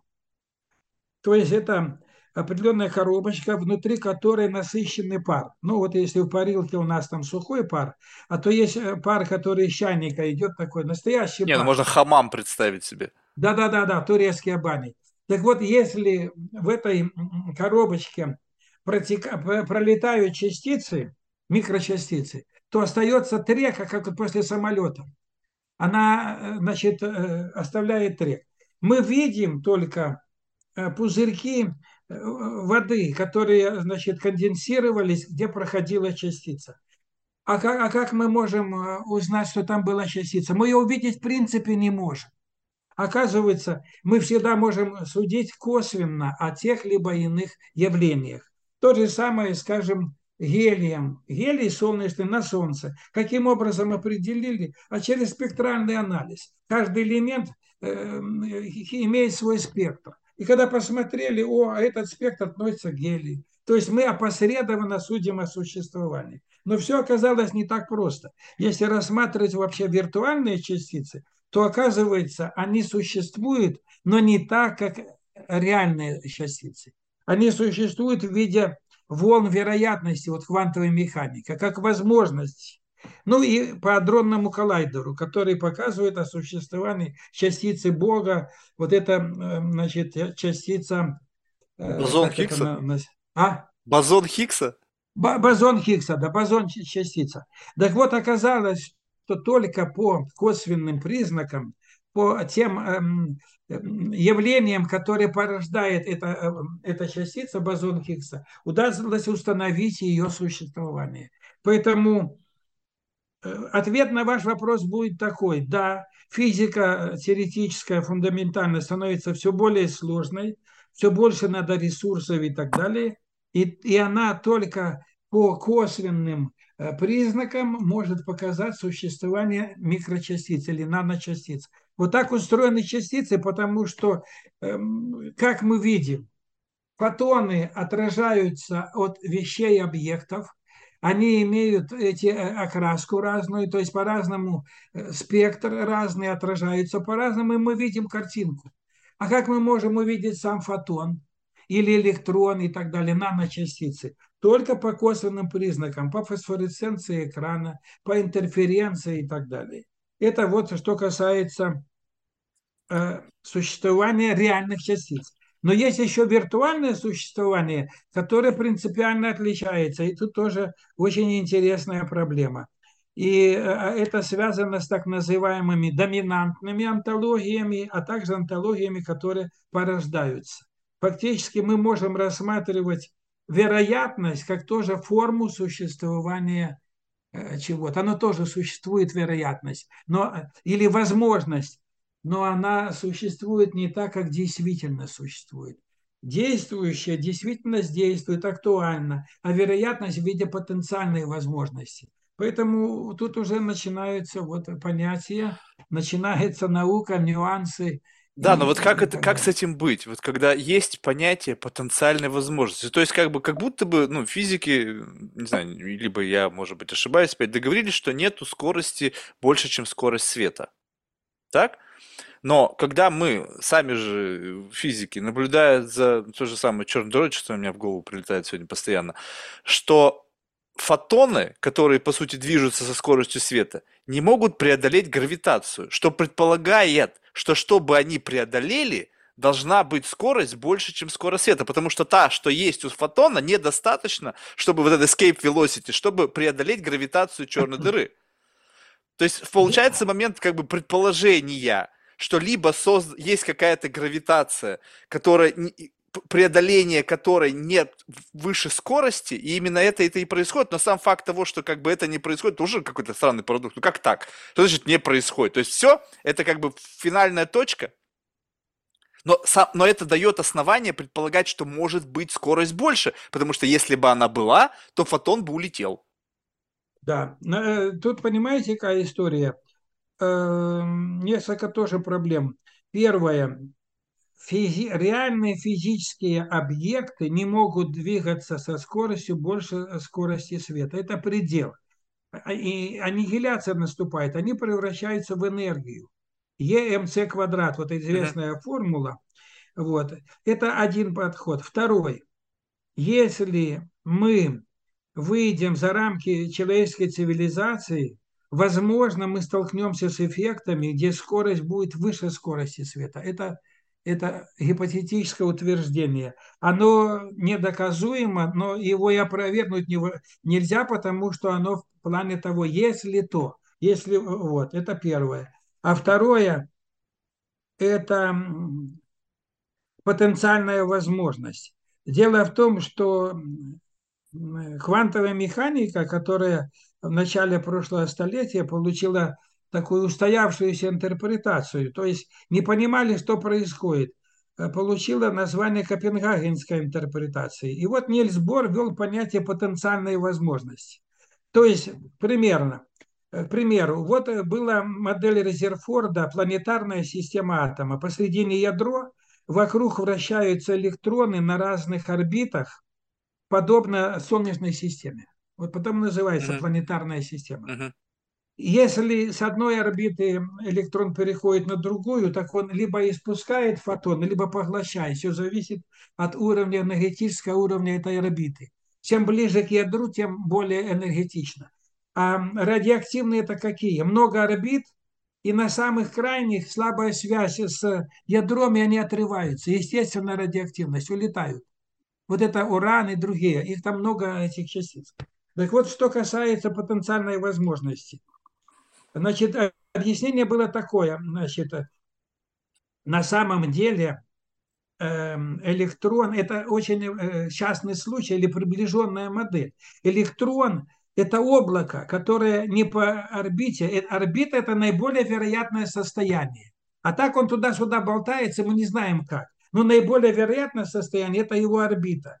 Так вот, у него существуют потенциальные возможности при взаимодействии. И, и теория описывает, вот это уравнение Шрёдингера, нереальные события, которые происходят. Вот, допустим, бильярдные шары взяли, ударили, они там э, э рассекли, э, разбежались, один в лузу попал и прочее. Все тут механика, физика, все очень просто. А там описывает не объекты в реальном пространстве времени, а в виртуальном пространстве, то создается какое-то математическое э, пространство, и там через, либо как Гейзенберг, через матрицу, либо через волн, волны вероятности. Другой принцип описания. Ну и в этом, что очень странно, вот эти частицы э, спутанные, которые, допустим, их две, мы э, с одной произвели эксперимент, знаем ее все показатели, и точно так же мы знаем с другой, которая где-то там, ну, неизвестно где, можно миллионы лет, сколько угодно. Вот она будет точно так же все. Как это объяснить? Вот, это как раз э, э, парадоксы квантовой механики. Или парадокс, скажем... Спуки and a distance, да, что-то такое? Нет, нет, я сейчас завершу. Значит, вот эти волны вероятности, потенциальная возможность процессе эксперимента превращаются в результаты, конкретные показания счетчиков, эм, измерителей. Как это происходит? Оказывается, есть так называемая редукция волнового пакета и неопределенность. Вот я несколько слов скажу, чтобы было более-менее понятно о современных моделях. Uh-huh. Ну, даже не я пример приведу, вот эту инструментальную модель применю uh-huh. э, конструктивной методологии, чтобы эффект квантомеханически э, объяснить. Допустим, вот э, есть Иван, есть его сын Петр, Петр живет на Сахалине, Иван в Москве, они между собой не общаются, бывают такие ситуации. И у Петра рождается сын Петр, Иван, и кто там еще у нас будет третий? Русское имя такое, ну, Марк, допустим, о, Марк. Так вот, является ли Иван дедом, если он не знает, что у его сына Петра родился внук Марк? Это как раз моделирует э, взаимодействие частиц и эту редукцию волнового пакета. Ответ является. Потому что за, зарегистрировали, Петра поздравили, э, пленки распышонки, все, жизнь по ночам плачет, мешает. Вот он реальный человек. Является. Ответ не является. Почему? Если бы э, являлся, тогда бы Иван, дед, поздравил бы Петра, э, подарок бы купил, своим друзьям проставил, что внук родился. Так на самом деле он является, либо не является. Какой будет ответ? Это как раз квантомеханическая ситуация. Ответ такой. Относительно информационных систем есть свойство быть дедом или иметь внука, оказывается. Вот э, относительно системы, связанной с сыном и Марком, это э, дед. Относительно системы, э, информационной системы, связанной с Иваном, не дед он, он не проявляет своих качеств деда. Это то же самое с преступлением и наказанием. Помните у Достоевского? Раскольников убил старушку, объяснил тем, что она никому не нужна, кроме вреда, а ему надо и так далее. Вот эта э, проблема значит, значимости людей, ценности человеческой жизни, убийства и так далее. И вот возникает вопрос, является ли он преступником до того, как следователь его разоблачил. Или ну как, презумпция невиновности. О чем речь, не доказали, значит не преступник. Вот. Это квантомеханическая ситуация, редукция волнового пакета. Пока это в виде потенциальной возможности. Как только эксперимент провели, вот она э, реализация. Поэтому, когда мы начинаем говорить о микромире, о, о мире человеческих взаимоотношений, вот это преступник, там, презумпция невиновности или Э, морально-психологический климат, там, кто прав, кто виноват в конфликте, все очень относительно. Конечно, есть инварианты. И вот в этой связи я хотел бы сказать, что физики выпустили, э, выпустили джина из бутылки вот этой относительностью, потому что начали говорить, говорить а пол, гендер тоже относительный, а понятие э, мама и папа, а понятие родина. Да какие абсолюты? Это все относительно. А на самом деле абсолюты остались. А иначе, если все относительно, вот эта релятивизация социальных отношений, моральных и так далее, углубляет э, путь э, в пропасть человечества. Вот, вот это как раз-таки идея это и заключается, что если существуют разные, получается, центры восприятия, которые как бы позволяют вот этой вот э, ну, от, теории правду относи... иметь. Да-да-да, то есть Каждому относительно, да, относительно какого агента мы смотрим на ситуацию. И этих агентов да плодится с невероятным количеством. То есть, посмотрите, какое количество гендеров там уже со да, с лишним перевалило. То есть, уже по отношению к каждому из них можно и, и применять, ну, как бы, теорию относительности или там конечно. кластеризировать их. Имеет вот, право. Да, но если как бы сделать все-таки вот, я, э, мы же говорили с вами, что философия – это рефлексия. Вопрос, да. сколько мы делаем зум-аут.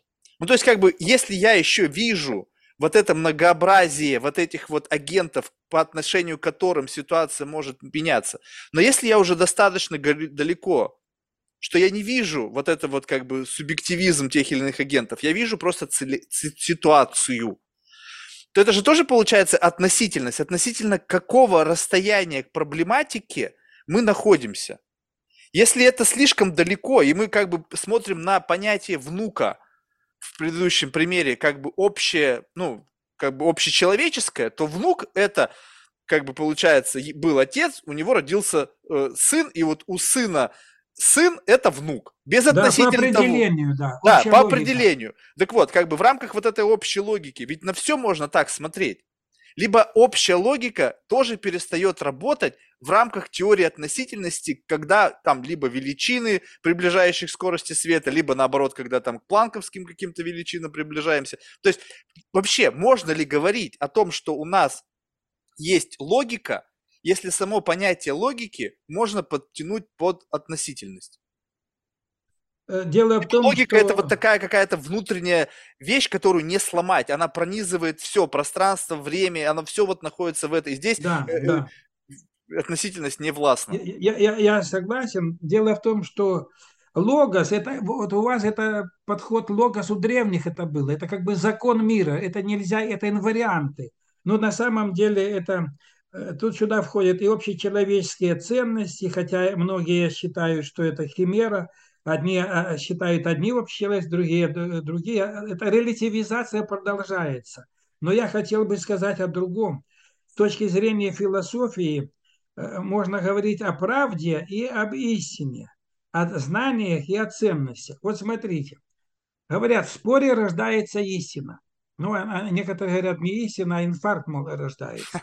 Так вот, спор должен быть по правилам, не переходить на личности и так далее, и тезис не искажать. Это научный спор или дискуссия, там, скажем. Так вот, если говорить в этом случае, то результатом является истина. Приближение знания к, к прототипу, к оригиналу, к объекту, с которого знание это снято и так далее. Но если мы говорим в вашем случае, то речь идет о ценностях. А ценности, они, значит, релятивны, субъективны. Есть система общечеловеческих ценностей, которая тоже подвергается ну, модернизации. Вот эта система патриотизма, Родина. Родина, это, говорит, там, где мне лучше, вот там и Родина. Вот этот прагматизм. Или гендеры, да. А почему, если я чувствую себя женщиной, но родился в мужском теле, почему я не должен привести себя значит, в соответствие и так далее. Вот эта система ценностей, она не приводит к истине. И тут спор о ценностях – это, я бы сказал, это это убеждение, вот эта пропаганда и так далее. Это она навязывает систему ценностей. Это очень подвижная вещь. Поэтому мы не можем уйти от этой системы ценностей. И, скажем, вот семья, понятие добра и зла, вот это воспитание, семейная традиции, уклады, я думаю, это единственное, что может удержать. А если происходит релятивизация, активизация системы ценностей, то опять же мы другим образом, опять же говорим о очень печальном будущем у человечества. Да, но вот именно это же только как бы человек на это способен. Ну, то есть бесконечно как бы менять правила игры, создавать а, новых да, агентов. Марк, совершенно правильно. Более того, если мы говорим об истине, которая характеризуется объективностью, то есть не зависит ни от человека, ни от человечества, и конкретностью, то есть она не может быть абстрактной, она всегда это знание о каком-то конкретном ну, объекте. Если абстрактная функция, то тоже об этой конкретной, в этом смысле конкретно. То э, к системе ценностей это не относится. Под, в цен, под ценность попадает любой объект, материальный, там, э, духовный, моральный, который, которым человек заинтересован.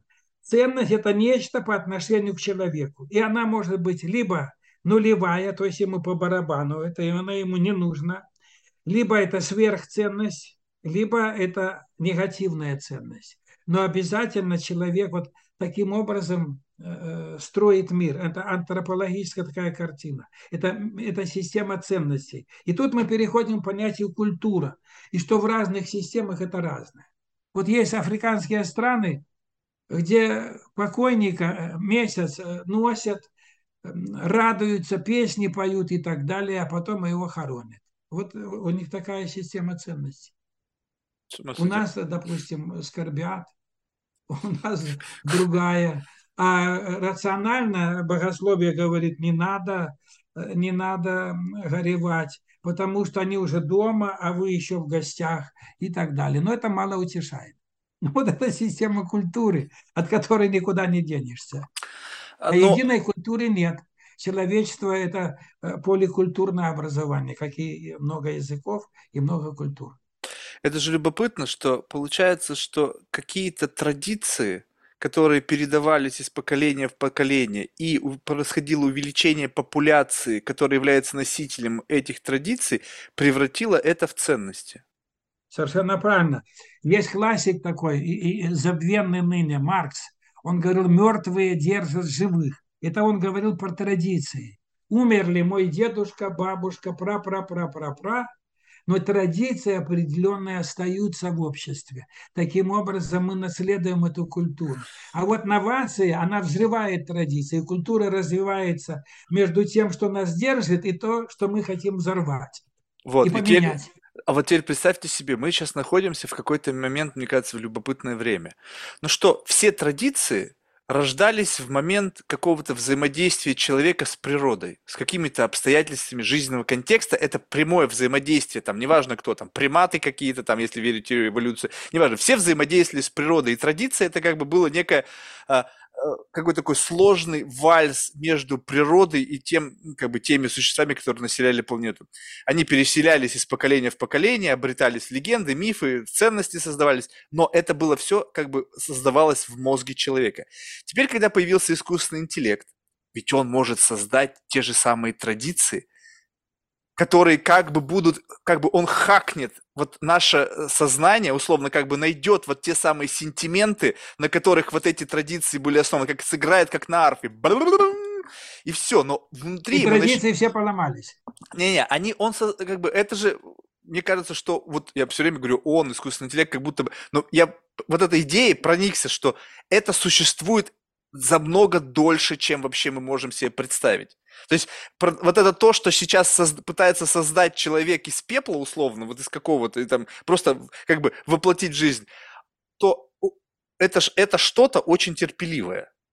И создавая традиции, это как, допустим, вбросить что-то в, в эволюционный процесс, но абсолютно инородное ну, то есть как бы не созданное человеком. То есть как бы опосредованно кажется, что человек это создал, потому что человек создал условно машины, на которых эти алгоритмы работают. Но если говорить о том, что сам алгоритм участвовал в процессе эволюции, чтобы привести человека к моменту, когда он создаст машину, на которой будет раниться он же. Просто как бы как некий способ само, как бы, как вот этот кокун, из которого вот это кокона рождается бабочка, то есть вот этот бесконечный процесс, как орган, э, люди это секс-органы в мире машин. Ну вот кто-то же это сказал, замечательная фраза, да? Да, да.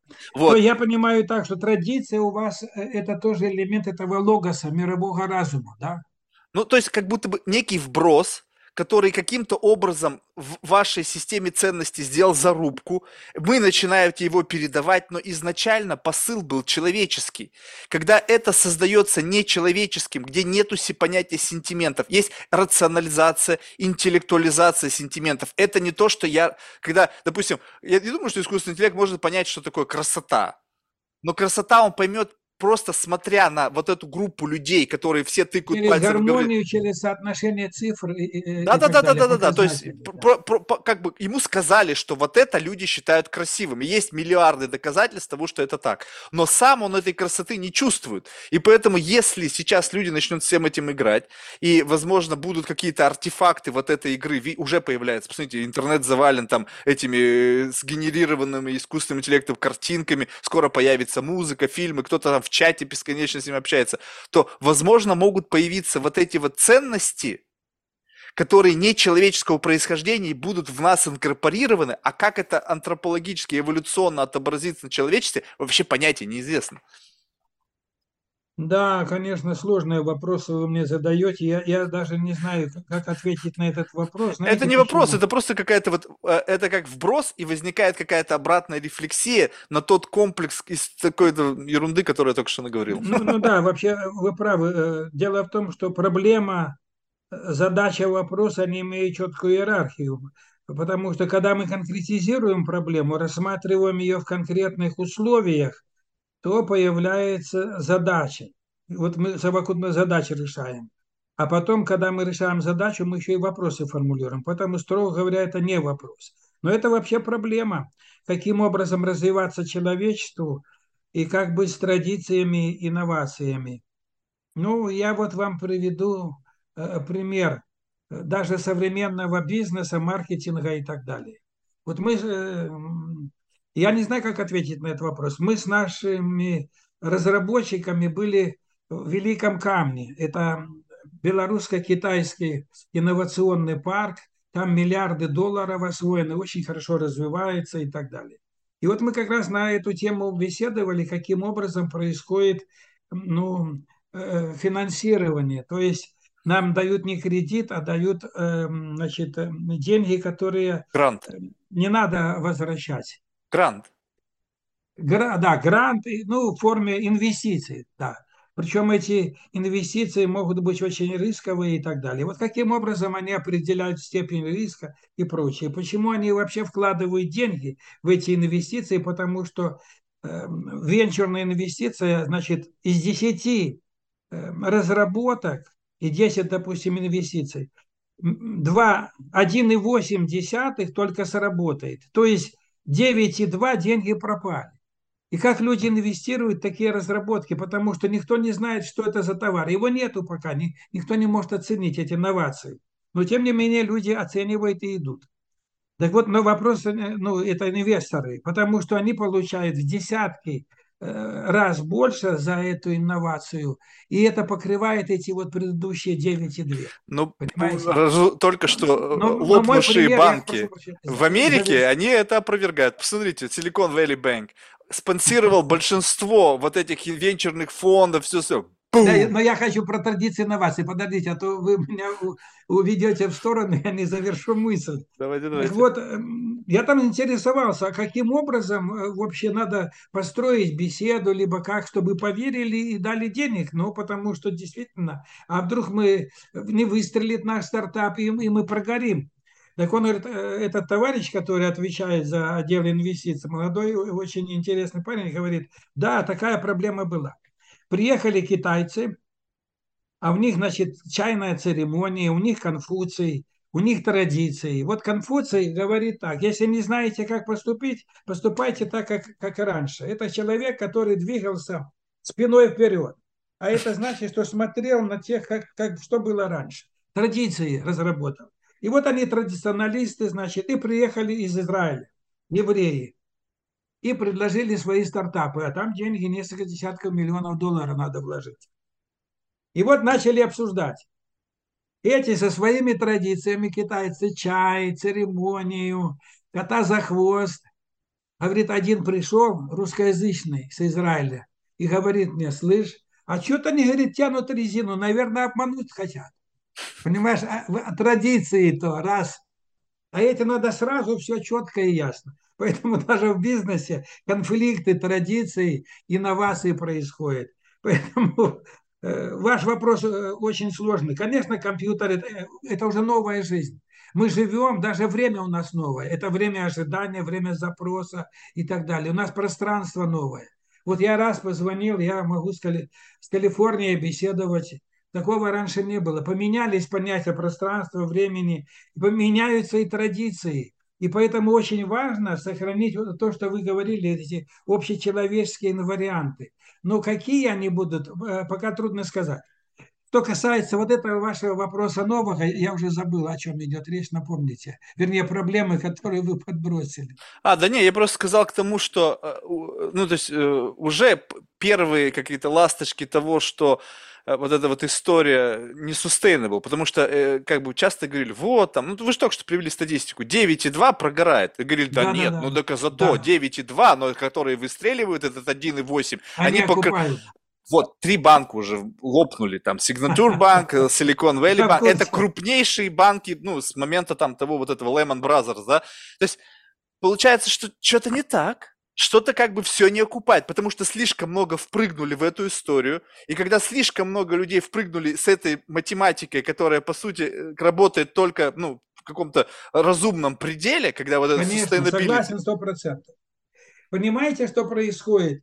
Вот когда революция произошла в России, и дальше что произошло? Так это отрицательным примером было для многих. Многие были революционные. В Германии, и Европа, и Франция – они посмотрели и говорят, о, дело так не будем. Смотрите, что произошло. А часть начала э, подражать э, революционной России. И говорят, да, мы за марксизм, мы революционеры, но надо деньги нам. Начали на этом паразитировать. Так и здесь, смотрите, конечно, очень много стартапов, статистика такая, что и многие поверили, что да, сработает, но на самом деле это все-таки вероятностное знание оно статистическое, может быть, там и два из, десяти сработает, может и три, а может быть и ноль. Это статистика, тем более, что э, современные э, вот условия, в условиях насыщенной такой среды, э, стартапы, все хотят вот эти стартапы. И есть и конкуренция, очень много каких-то там вещей, которые не прописаны, так называемое неявное знание. Они все влияют и поэтому банкиры, но я не, не уверен, что только из-за инвестиций они обанкротились, особенно первый банк. Ну, я не знаю, там, там история, как всегда, история, она очень мутная. Мне, тогда вот смотрите, скажем так, э, вот я не знаю, мне, я, знаете, я бывает часто, знаете, у меня такая конфибулирую, да, то есть я, мне кажется, что это у меня было воспоминание, а может быть, я его выдумал, да, то есть вот, и у меня четкое воспоминание, что вот в моем каком-то разговоре с, с философом каким-то, с которым, который мне учил, то есть я не помню, был ли он вообще в действительности, мне сказал, что только настоящее выживает. Ну, то есть вот это вот настоящее, оно живет само по себе. Так вот, если проблематика настоящая, ну, то есть вот реальная проблематика, как вы описывали, проблема связи, реальная проблематика, она становится чем-то такой мощной основой для создания там каких-то инноваций, которые потом можно коммерциализировать, которые люди будут очень легко инкорпорировать в свою какую-то жизнь и так далее. Так вот, есть ли либо можно ли создать методологию выявления вот не органических потребностей, вот таких глубоко укорененных в человеческую природу, не осознанную трендами, не прокачанную там какими-то пиаром и маркетингом, а исключительно вот это вот и как бы проблематика, которая вот нас как бы окутывает, но э, она как бы реально ощущается, а не просто как бы искусственно создана созданием дополнительных каких-то препятствий. Ну, то есть, как бы, как бы мы создаем препятствия для того, чтобы потом, для того, чтобы их преодолевать, тебе нужно это. То есть, да, вот, да. Разрыв... или, или новые развлечения создаем. О, у меня нету такой игрушки и так далее. Это да, примеры да, да, маркетинга, это понятно. Но очень классный вопрос, но вы знаете, как неудивительно, у меня на него есть ответ. О, и невероятностный, а очень точный. Мне очень понравилось. Я уже начал понимать, какие вопросы вы задаете. Вопросы экзистенциальные, вернее, проблемы, которые не имеют однозначного решения и таким образом вводят в ступор. Но тут мне повезло. Нет, это, это не ступор, это, знаете, это как трамплин для проявления а, креативности. Да, в этом нет задачи, нет задачи поставить вас в тупик. Есть задача насладиться тем самым процессингом, который вот не будет решать только что вброшенную для него задачу. Да, я, ну не совсем точно в ступор, а знаете куда? Э, погружение в проблему. Действительно, вот вы формулируете, это проблема. Я, я вот не знаю, я над ними не задумывался, но когда вы стали говорить, мы во введении актуальной проблемы современной философии, если вы не возражаете, часть ваших проблем и впишем.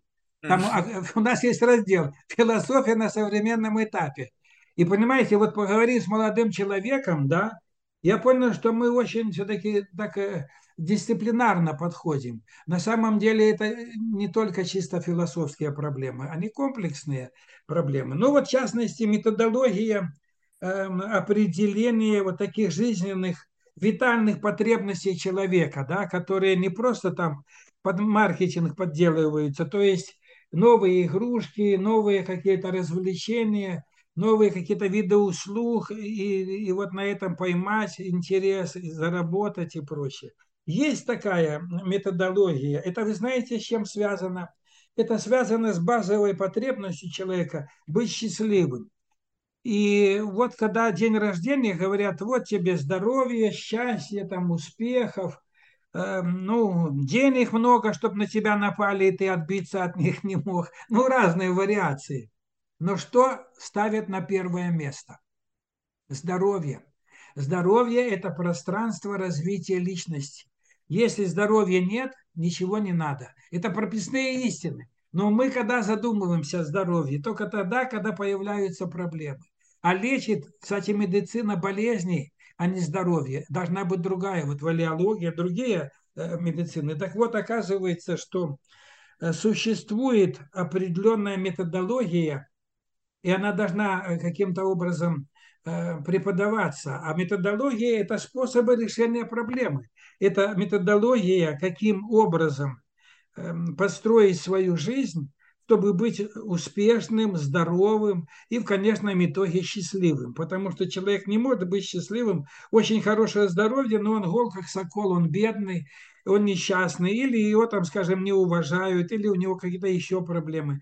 Каким образом создать вот такую гармоничную жизнь? Вот это проблема искусства жизни. Но я думаю, что конкретной методологией создать невозможно, а можно сформировать какие-то черты, которые позволят человеку обрести чувство меры и в деньгах, и в работе, и в потреблении, в взаимоотношениях между людьми, потому что человек вообще гармоничное существо. И вот когда мы формируем его э, вот эти э, параметры, эти, эту меру, как говорили древние, то вот это является как бы универсальным способом.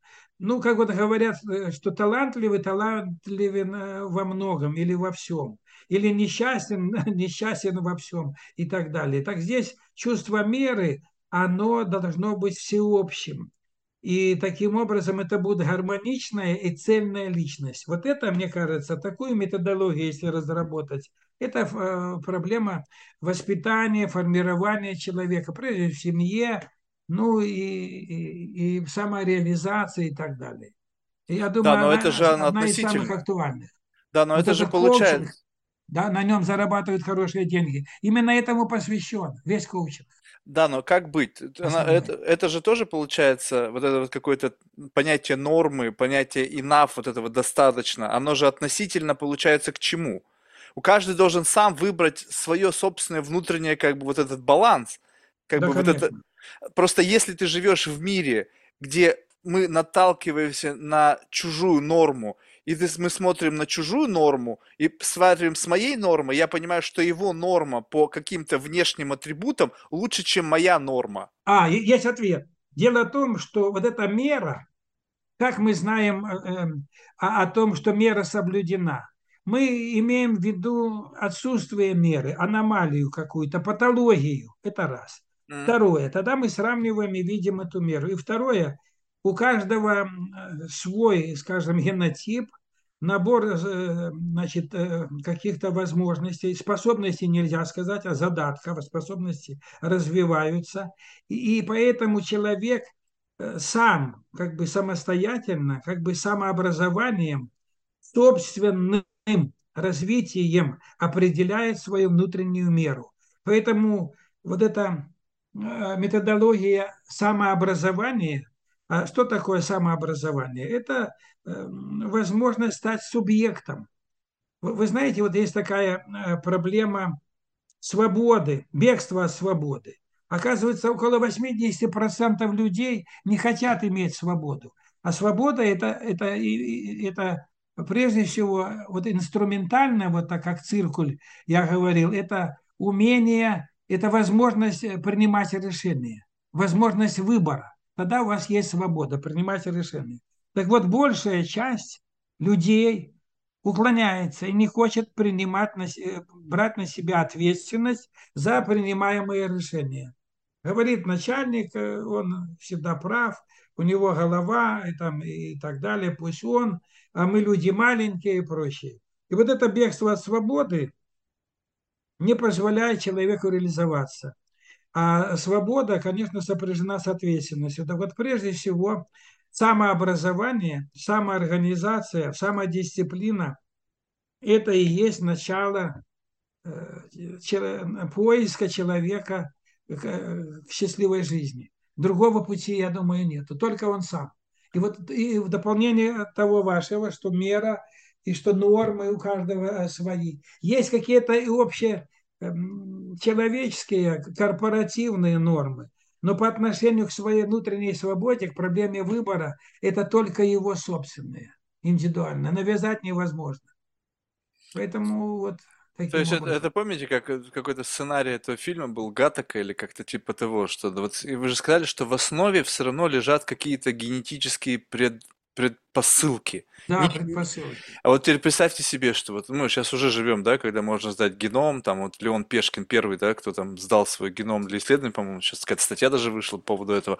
Вот, и то, что, значит, э, скоро, наверное, это будет как, не знаю, как некое при рождении обязательная процедура.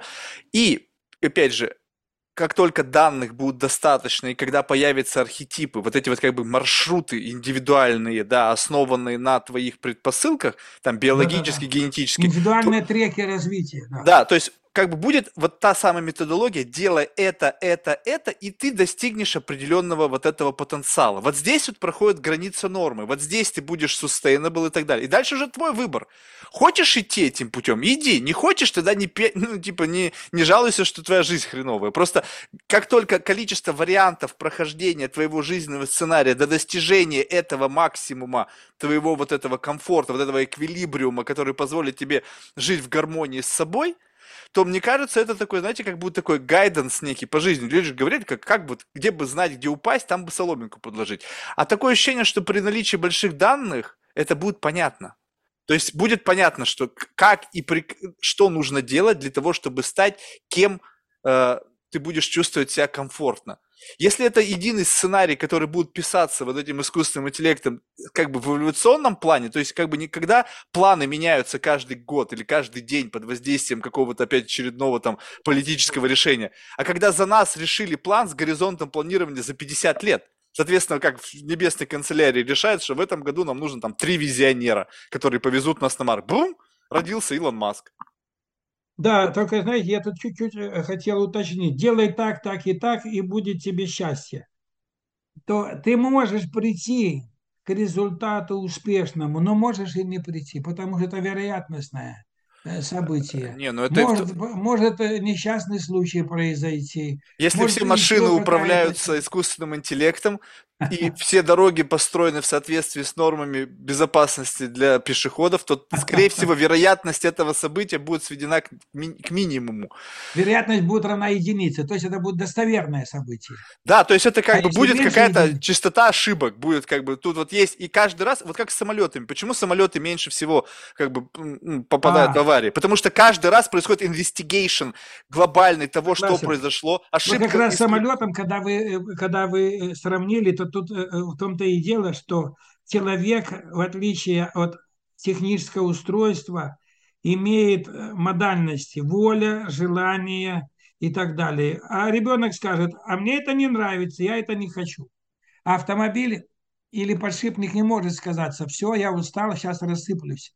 В этом смысле человеческая деятельность все-таки носит, результаты ее носят вероятностный характер, это раз. И второе, очень важна мотивация, чтобы человек захотел это делать. Это его тогда будет внутренняя, внутренняя причина. Вот, допустим, я пошел гулять вдоль озера. Ну, для здоровья надо.